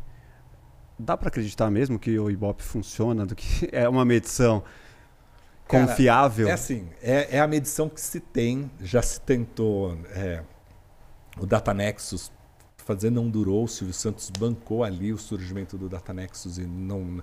E quando veio o Datanexus, os, os números eram muito parecidos, né? É, já tentou o JFK, JK, é JFK, o, o Instituto Alemão chegar aqui no Brasil. Para implantar foi muito caro e a Nielsen, a. Nielsen também, né? A Nielsen já tentou. Então, assim, a, a medição que a gente tem é isso. O que a gente vê, o que a gente chama de Ibope, é, é, é o Ibope. Eu, graças a Deus, eu trabalho com um apresentador que hoje, eu não posso falar lá nos anos 90, porque eu não trabalhei naquela época com, com, com o Faustão. Mas o Faustão, cara, ele fala assim, a gente confia no nosso conteúdo, é esse conteúdo aqui, vamos, vamos fazer o conteúdo. Aí a gente leva o conteúdo. Aí depois você analisa, putz, ó, talvez aqui pudesse ter sido melhor, só deu isso, aqui reagiu melhor, ó, o povo está gostando de tal coisa, então talvez a gente. Mas a gente aposta naquele conteúdo, não fica refém, não muda o conteúdo ao Uhum. vivo, como muito programa ao vivo faz, né? Putz, não está dando aqui, tira o Zé Armando, bota outro para entrevistar, cancela essa entrevista. Não, não. não Mas eu me pergunto, como confiar num, numa forma de que eu nunca vi alguém que tenha um aparelho medidor, tipo... É, eu queria até que ele não- explicasse isso Cara, pra quem não sabe o que a gente tá falando. exato. O Ibope, ele tem, ele chama People Meter, é, é uma, é uma. Vamos. uma eu- caixinha. Eu, eu no todo seu, eu sempre falava assim, olha, é um aparelhinho, né? assim, Eu tirava os termos técnicos, e Técnicos. científicos da, da, da televisão para deixar ela mais simples. É um aparelhinho que vai estar conectado a um celular. Hoje está até numa tecnologia melhor, mas ele tem uma bateria, está ligado na energia, é, que mede a sua, a, o, o que está sintonizado. Ele, ele, ele percebe por áudio, não por imagem, onde onde está aquilo. Qual Se- canal você tá assistindo? É você o está na Globo, no SBT, blá, blá, e aí vai se colocar isso daí em 1.800, 1.900 casas na Grande São Paulo. Rio tem um pouquinho menos, Curitiba tem... E aí é, por- 1.800. é a amostragem. Que Puta, é muito representa, baixo, é baixa, mas que representa é, é uma amostragem É, e tem, científica. claro, tem uma né? inteligência também de mapear ali, de né, mapear onde exemplares é, de famílias. assim, onde, e- a, onde a gente precisa ter, putz, a gente precisa ter tantas casas com quatro pessoas, a É. gente precisa ter tantas casas com duas. E hoje, o- às vezes tem casa que tem três aparelhos, e que aí você consegue medir, ó, eu estou na sala, é o Zé Armando que está, no quarto está É minha filha sintonizada, você marca que você está tá ali no, tá- tá através de um controle remoto. Né? É, é, uma, é, é uma amostragem do que teoricamente é. Dá pra confiar menos do que nas pesquisas eleitorais, né? Assim, é o que a gente tem. É, é o que temos, é o que temos. Cara, e, e pesquisa eleitoral também é o seguinte: a gente fala assim, putz, mas a pesquisa tem que trazer o retrato fiel. Nada traz um retrato fiel. Né? Se eu perguntar hoje para você, de hoje de manhã, e falar assim, cara, qual é a cor que você prefere vestir? Puta. Você vai falar assim, cara, hoje, tá quero, calor, eu quero ir de branco. quero ir de branco com umas cores Color aqui e tal, não sei o que lá. Aí se eu chegar à noite e perguntar para você, cara, que roupa que você vai, qual é a cor que você vai querer usar agora? Você vai falar preto, porque eu vou para uma balada, vou Sim. para Então, é, é um- a pesquisa é um retrato daquele momento e que muda, muda num processo eleitoral, muda no, no hábito do a, rádio. Como é que se pesquisa rádio? Ainda é a velha, é que agora você já tem muito por aplicativo, então você consegue ter ali uma, né? Mas é, é- é qual é a sua memória? O que, que você ouviu nos últimos 30 minutos? Ah, eu vi rádio tal, tal e tal. Né? É pesquisa do hábito, né? É Nem do a medição hábito, do, né? do- do Não aparelho. tão né? real assim. Você acredita que a internet é, tem o- esse poder muito mais eficiente de trazer essa medição, de trazer os analytics, de trazer, de trazer esses números para uma, pra uma possível agência que vai investir o seu, seu dinheiro? Hoje ali? isso, isso é fundamental para a agência, porque hoje a agência ela, ela vê onde está o dinheiro dela e quantos clicaram ali. Exato. né? Na televisão você tem, ó, aparentemente, o que, o que a gente tem de pesquisa é isso daqui, esse é o retorno e tal. Mas o- a internet, você, você vê a, a conversão no seu Em tempo real. negócio, em tempo real. Quantos.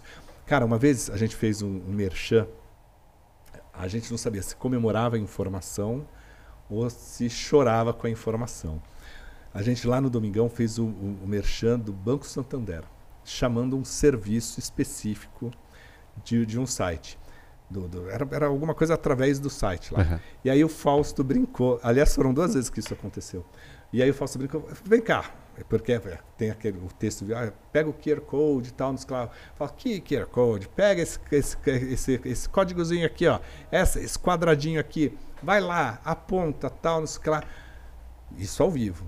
Terminou o programa, falaram assim, cara, o Santander está desesperado, derrubou o site dele, caiu o sistema. E aconteceu isso com outro, Sim, outro o poder da TV também é bizarro. né? Então, assim, é legal você falar assim, pô, olha o quanto que você levou, né? Então, hoje você consegue ter isso. Sim, né? quantificar, né? Eles continuaram anunciando com a gente. Aham. Derrube, por favor, todo domingo, porque é muita gente que chega. Pode crer. Né? É, Então, hoje você tem uma, uma ferramenta que, que é isso, é, é você sentir na... Você acredita que vai chegar um momento em que os investimentos de internet, dos programas de internet, os mais famosos, seja quem for, eles vão se igualar em relação ao investimento na TV? Talvez até ultrapassar, É. né? Talvez até, até, até ultrapassar. É, até por conta dos analytics poderem É dizer isso. exatamente quanto vale, né? Quanto Se você vale. tem um cara bom de comercial que vê pelo Ibope quantas pessoas devem estar assistindo pela amostragem, chega no número de milhões de pessoas, e o cara tem mais inscritos ou mais audiência do que aquilo, ele pode chegar lá para Mas, negociar cara, com a tudo, agência. e tudo depende da intenção desse anúncio. Então, É, assim, se, acho vo- se você quer é, é, vender é, um, uma- um grande magazine, quer vender no atacado, Que todo mundo é público. que todo mundo é público, é TV aberta.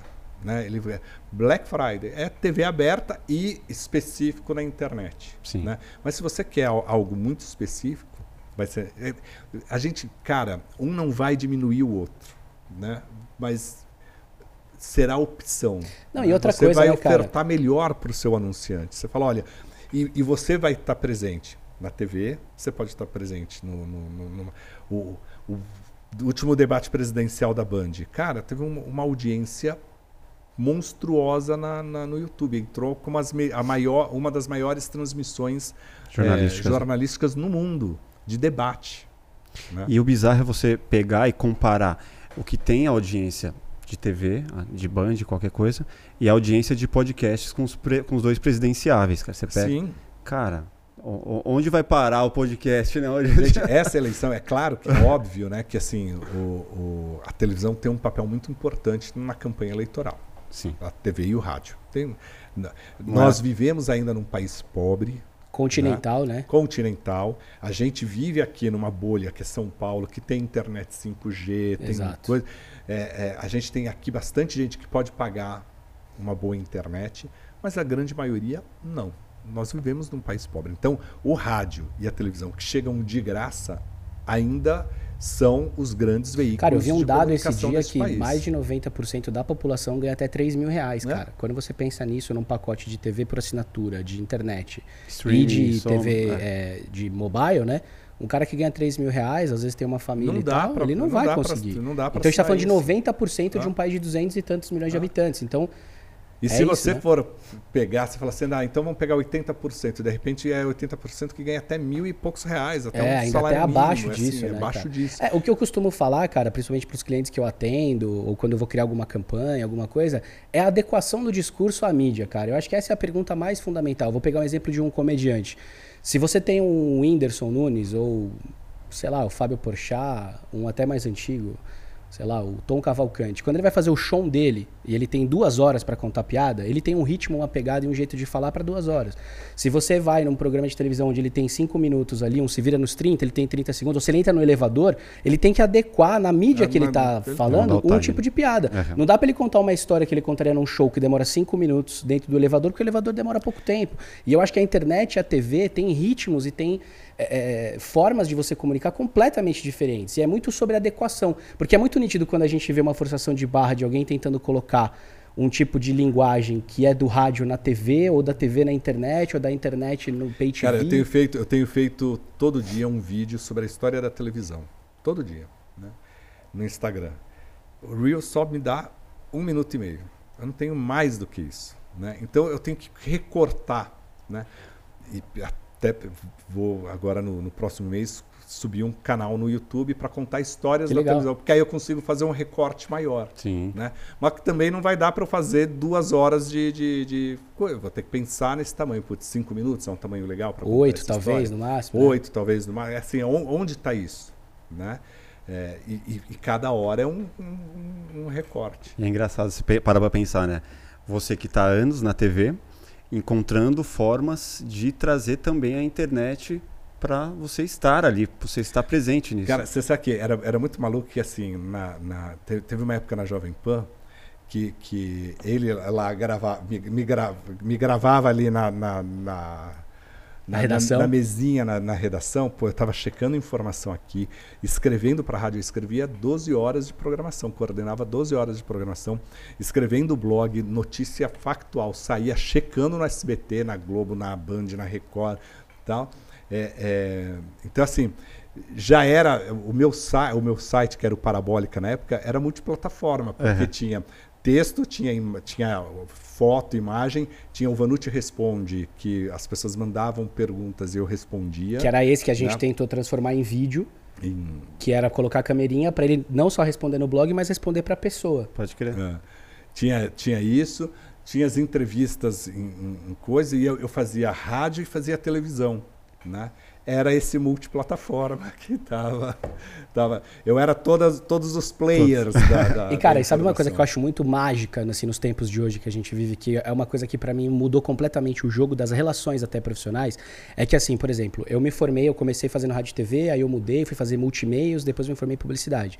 Mas embora eu sempre tenha sido ator, apresentador e tivesse na frente das câmeras, me fascinava muito também conhecer os diretores, estar por trás. Eu pensava em mais velho eh, ter uma produtora e tal, e com a revolução digital eu acabei fazendo isso antes da hora. Mas eu sempre queria, nas festas que eu ia de televisão, nas produtoras, conhecendo a galera aqui do Galpão, conhecer as pessoas que faziam a TV para eu aprender com os grandes caras. Quando eu trabalhei na Jovem Pan com você, tive o privilégio de trabalhar com o Newton, Newton Traves, né? Mestre. Que é o mestre. Então, assim, E aí hoje, cara, eu acho que a internet ela possibilita que você que é um cara que tá lá pensando no conteúdo do Faustão todo, todo dia, é, estudantes possam chegar em você, te mandar uma direct e de repente trocar ideia com você, fazer um trabalho de conclusão de curso, sabendo. E mesmo que você não tenha esse tempo, se o cara te segue e você posta os bastidores, é algo que muda o jogo, né? Eu sigo muito o diretor de fotografia e tal, e tem um cara que eu conheci agora que tá filmando Travessia, ele opera o, o estabilizador de câmera das cenas do Travessia. E é um cara que tem, sei lá, 2 mil seguidores, ele que opera as paradas, ele posta o, o capítulo que vai ao ar e o behind the scenes do que está acontecendo. Então você consegue ver a luz que os caras montaram, ah. como que a, toda a cena se, né, se desenrola. Só ser curioso, né? Exato, vai cara. Eu tava assistindo aquele o, o, Canibal Americano agora, que conta a história lá do Jeff Demer e tal.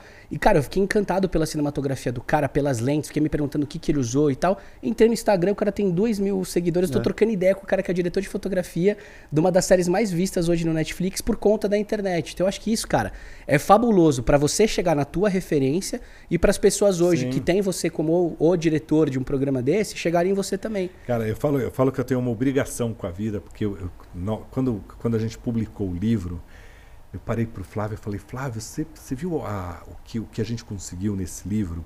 A gente conseguiu ter os principais pioneiros da, da TV, que a gente, a Vida Alves já tinha falecido, mas ela estava no livro, a Inesita Barroso já tinha falecido, mas ela estava no livro, o Miele tinha falecido, mas tinha dado entrevista para a gente antes, né? Porque você, você diz por quatro, causa dos quatro anos dos que vocês ficaram fazendo. Né? Nesses quatro anos, alguns pioneiros faleceram.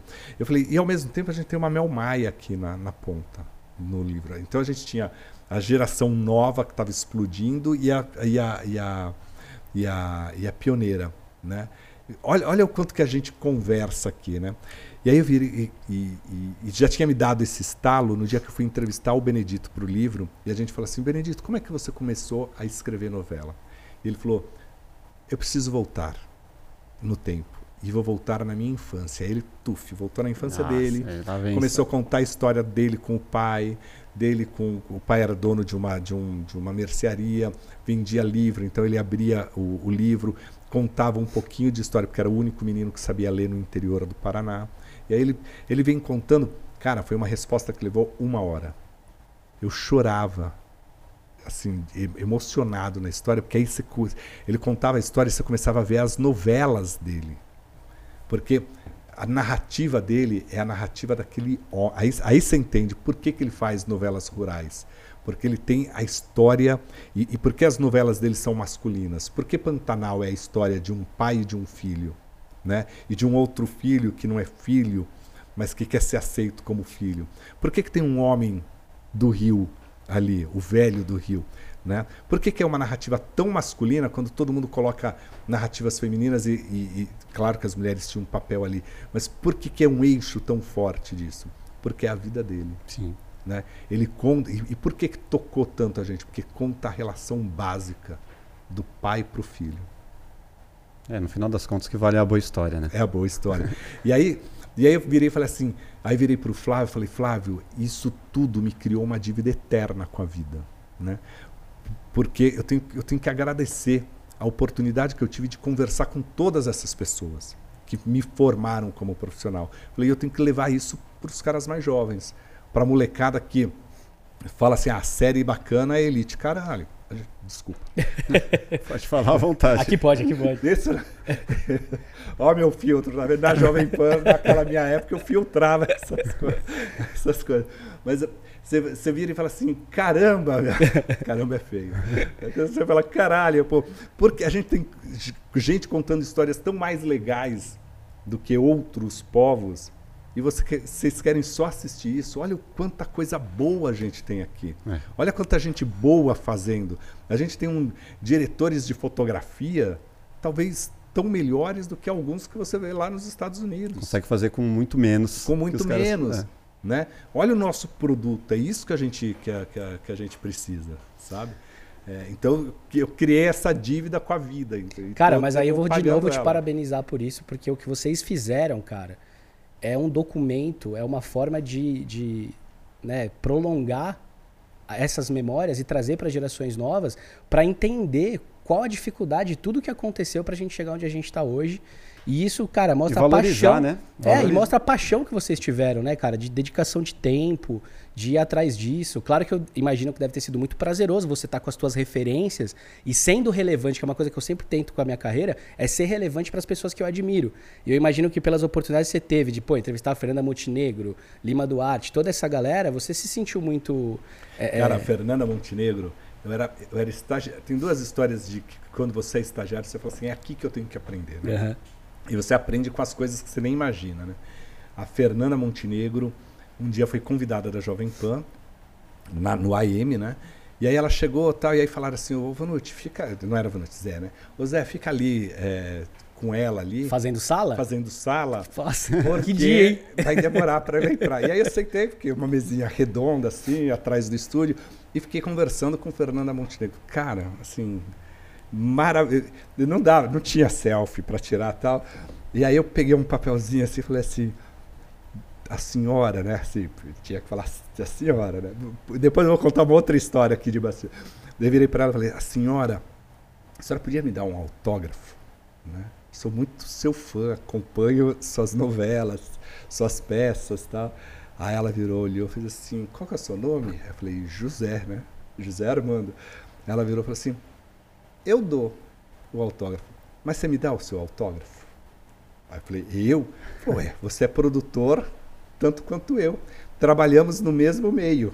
Ela falou, eu fui radialista. Eu comecei no rádio também. Que animal. né? Ela falou, você é tão profissional quanto eu. Eu falei, caramba, aprendi. A segunda que, que eu vou deixar a, última, a, a- melhor. E rapidinho, pra- e você contou isso pra ela quando você entrevistou ela pro livro? Depois eu eu encontrei com ela. Aí eu fiz várias outras entrevistas com ela e lembrei dessa história para a Fernanda, né?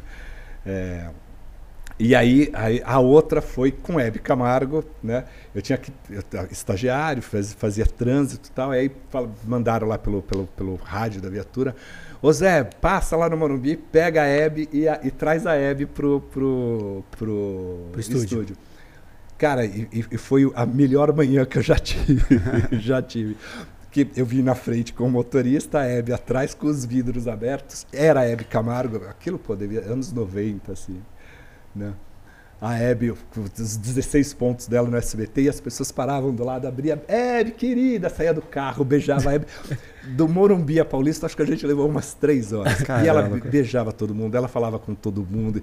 E aí é outra lição, que você fala, cara, ela é. Distribui ela energia. o que foi, É. porque distribuía energia e era do povo, né? Tava assim. E a, e a melhor que a, a, a que eu, a que eu aprendi, é, a Jovem Pan tinha naquela época um manual muito rígido e a gente, qualquer pessoa acima dos 18, 19 anos, você tinha que chamar de senhor e senhora. Então você, imagina eu chegava para vocês e estou fazendo lá uma enquete na rua, ao vivo, e falar, ah, estamos aqui ao vivo, e o senhor? E aí, pô, às vezes era um moleque de 20 anos, mas respondia ali Uhum. e tal, mas isso nos anos 90 ali, né? E aí, eu era novo, né? É, aí eu, eu peguei, descobri que a, a Dercy Gonçalves tinha sido internada, né? Depois, qualquer coisa, vocês colocam um pi aí, tá? No, se precisar. Aí ela, ela, ela tinha sido internada com problema do coração, né? E aí descobri o hospital, lista telefônica, liguei para o hospital, ah, por favor, aqui era Jovem Pan, tá? eu gostaria de saber o estado de saúde da, da dona Dercy, Dercy Gonçalves tal. Atendente, só um minutinho, por favor. Pá, passou. Oi, boa tarde, bom dia, tal. Eu sou o José Armando, tal, aqui da, da Rádio Jovem Pan. Eu gostaria de saber, né, qual é o estado de saúde da, da, da Dercy, da dona Dercy e tal. Aí ela falou, ah, é que quem tá falando é a filha dela, ela tá bem e tal. Disse que ela, Quer falar com minha mãe? Eu falei, ah, só um minutinho. Saí correndo, pluguei a Dercy. Ó, entra aí, entra aí, vamos entrar. Aí ela, pode ir. Aí eu falei, olha, nós estamos nesse momento em contato tal, vamos falar com a Dercy Gonçalves, Dercy que foi internada, estava com problema do coração e tal. Bom toda uma dia. preparação. Tudo ao vivo, né? Bom dia, é, é, é, Dercy, todo, é, tudo bem com a senhora? Bom dia para a senhora, tudo bem com a senhora? Tal. Ela falou, a senhora é a puta que te pariu, senhora só tem Nossa Senhora aqui e tal. E ela falou, eu não tô no céu, não queira me desejar, eu tô bem. E aí ela soltou mais meia dúzia de palavrão e tal, e falou, cara, e aquilo eu falei, ao vivo, na Jovem Pan e tal, eu falei, vou tomar bronca aqui, né? Já tava suando. Uhum. Aí eu saí dali e tal. Pô, você não podia, você tinha que ter gravado a Dercy Gonçalves ao vivo, falando palavrão e tal. E ali foi a grande lição. Eu falei assim, não dá para chamar mais ninguém de senhor e senhora. O mundo mudou. Mudou. Nem é. o jovem com 18 anos, mas naquela época ainda, ainda se falava muito, mas nenhuma Dercy. E aí eu falei assim, cara, eu não tenho que trabalhar de terno e gravata, porque eu faço entretenimento. Sim. Então eu não vou entrevistar a Dercy se eu for com.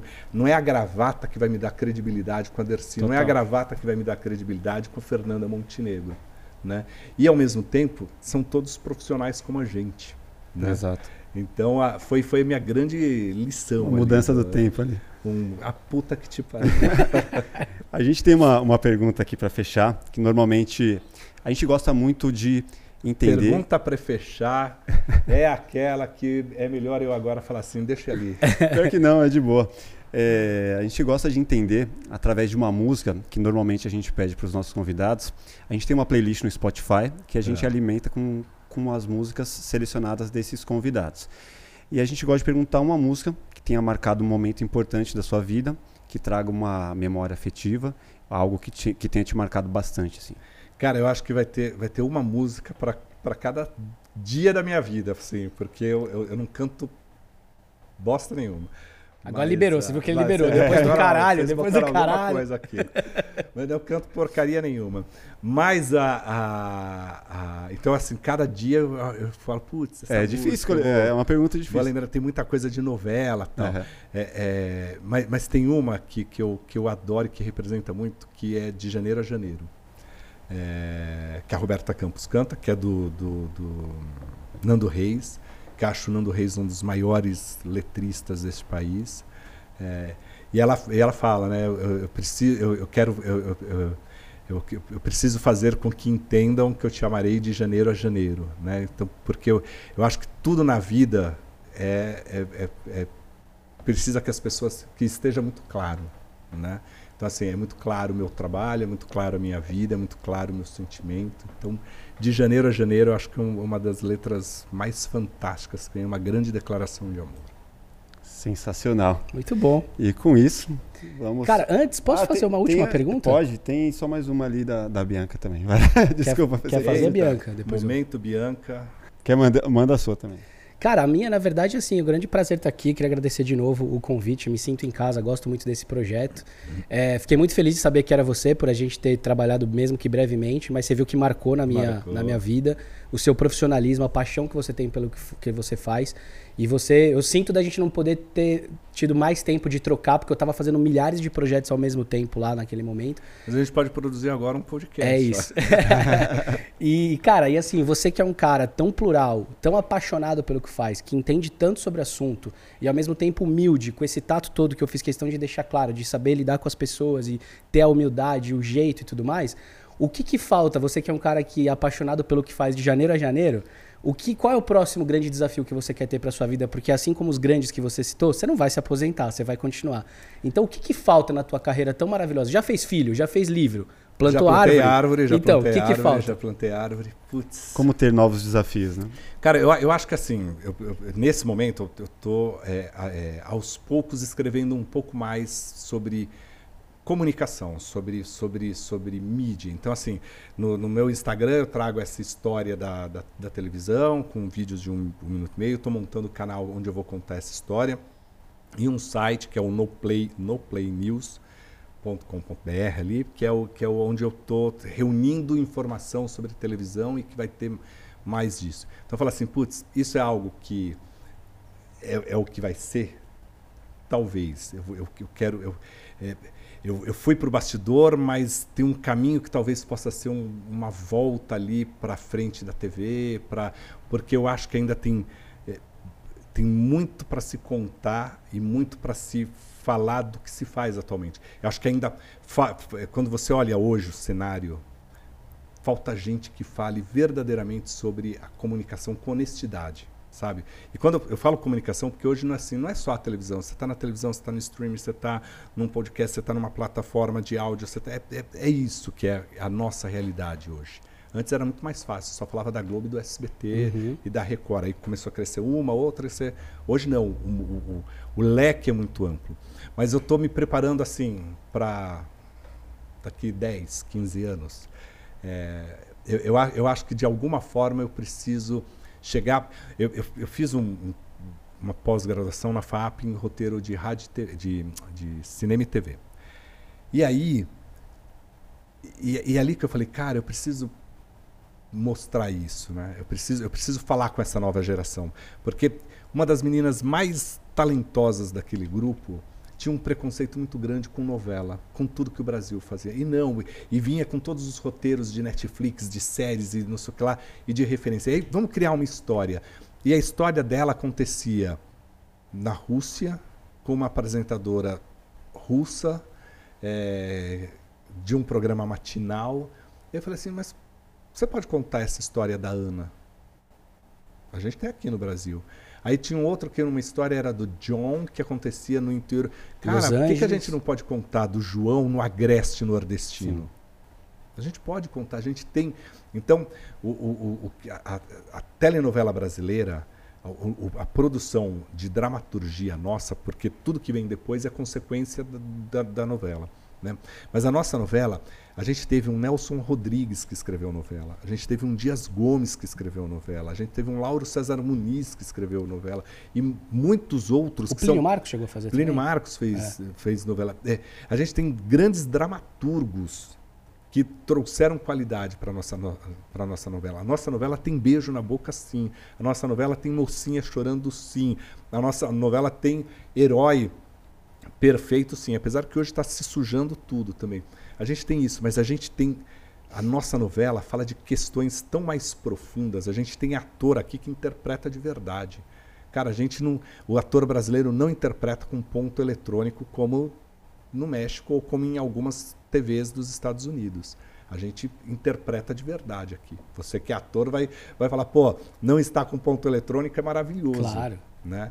Então, é, é, eu acho que eu, é, é de, é, nessa minha dívida com a vida, eu quero daqui algum tempo é ir para o mundo acadêmico para falar assim, pode não ser necessariamente numa universidade, né, mas de, é, é falar, é levar para esses jovens para assim, cara. Eu achei que você ia falar fazer uma ficção, de repente criar um roteiro. Ah, não, o roteiro eu tenho três já. Ah, então. um roteiro ficcional para contar Ó, as verdades vou, vou falar um negócio, vou, vou, falar um negócio para você. Escreva isso. Eu tenho uma história baseada no, no, no, no, no Bauman. Né? O Bauman é o, é o cara que estudou. Dos amores líquidos. É, que estudou a sociedade líquida, líquida, que ela vai muito além. Quando além. a gente fala do amor, a gente Sim. só pensa na sexualidade Sim. líquida. Vai muito além. É, é, que vai muito além de verdade secreta. Só que eu justifico toda a cena que tiver lá. Isso é maravilhoso. A pergunta da Bianca é sobre a necessidade dos grandes estúdios em produzir cada vez mais. Então, eu, assim, é, criar, é, cl é, claro que a gente, tem, a gente há uma necessidade de entrega cada vez maior, você tem cada vez mais público. Isso é, né? Você, você, é, é, todo mundo tem a sua plataforma, todo mundo tem o seu canal de TV, todo mundo tem o seu, as suas redes sociais e você precisa produzir muito, muito para isso. E hoje você produz quase que por encomenda, né? Então, não tem mais o, o, o, o autor, seja ele de, de um roteiro de cinema, de TV, ou do teatro, ou do que quer que seja, coisa que cria uma história a partir de algo que ele teve. Ele pode ter, ele é induzido a partir de estudos do mercado. O mercado agora quer quatro é, heróis. Um herói tem que ser da Ásia, o outro herói da África, o outro herói. Temos as cotas aqui. Pra... Aí, né, não é nem só cota, é, é cota de mercado é. isso. É, é para atender mercado. Sim. Então as histórias acabam ficando mais frágeis mesmo. Né? Você atende, fica tudo mais descartável. Hoje o Stan Lee criaria vai. um personagem por encomenda, por exemplo. Espero que não, né?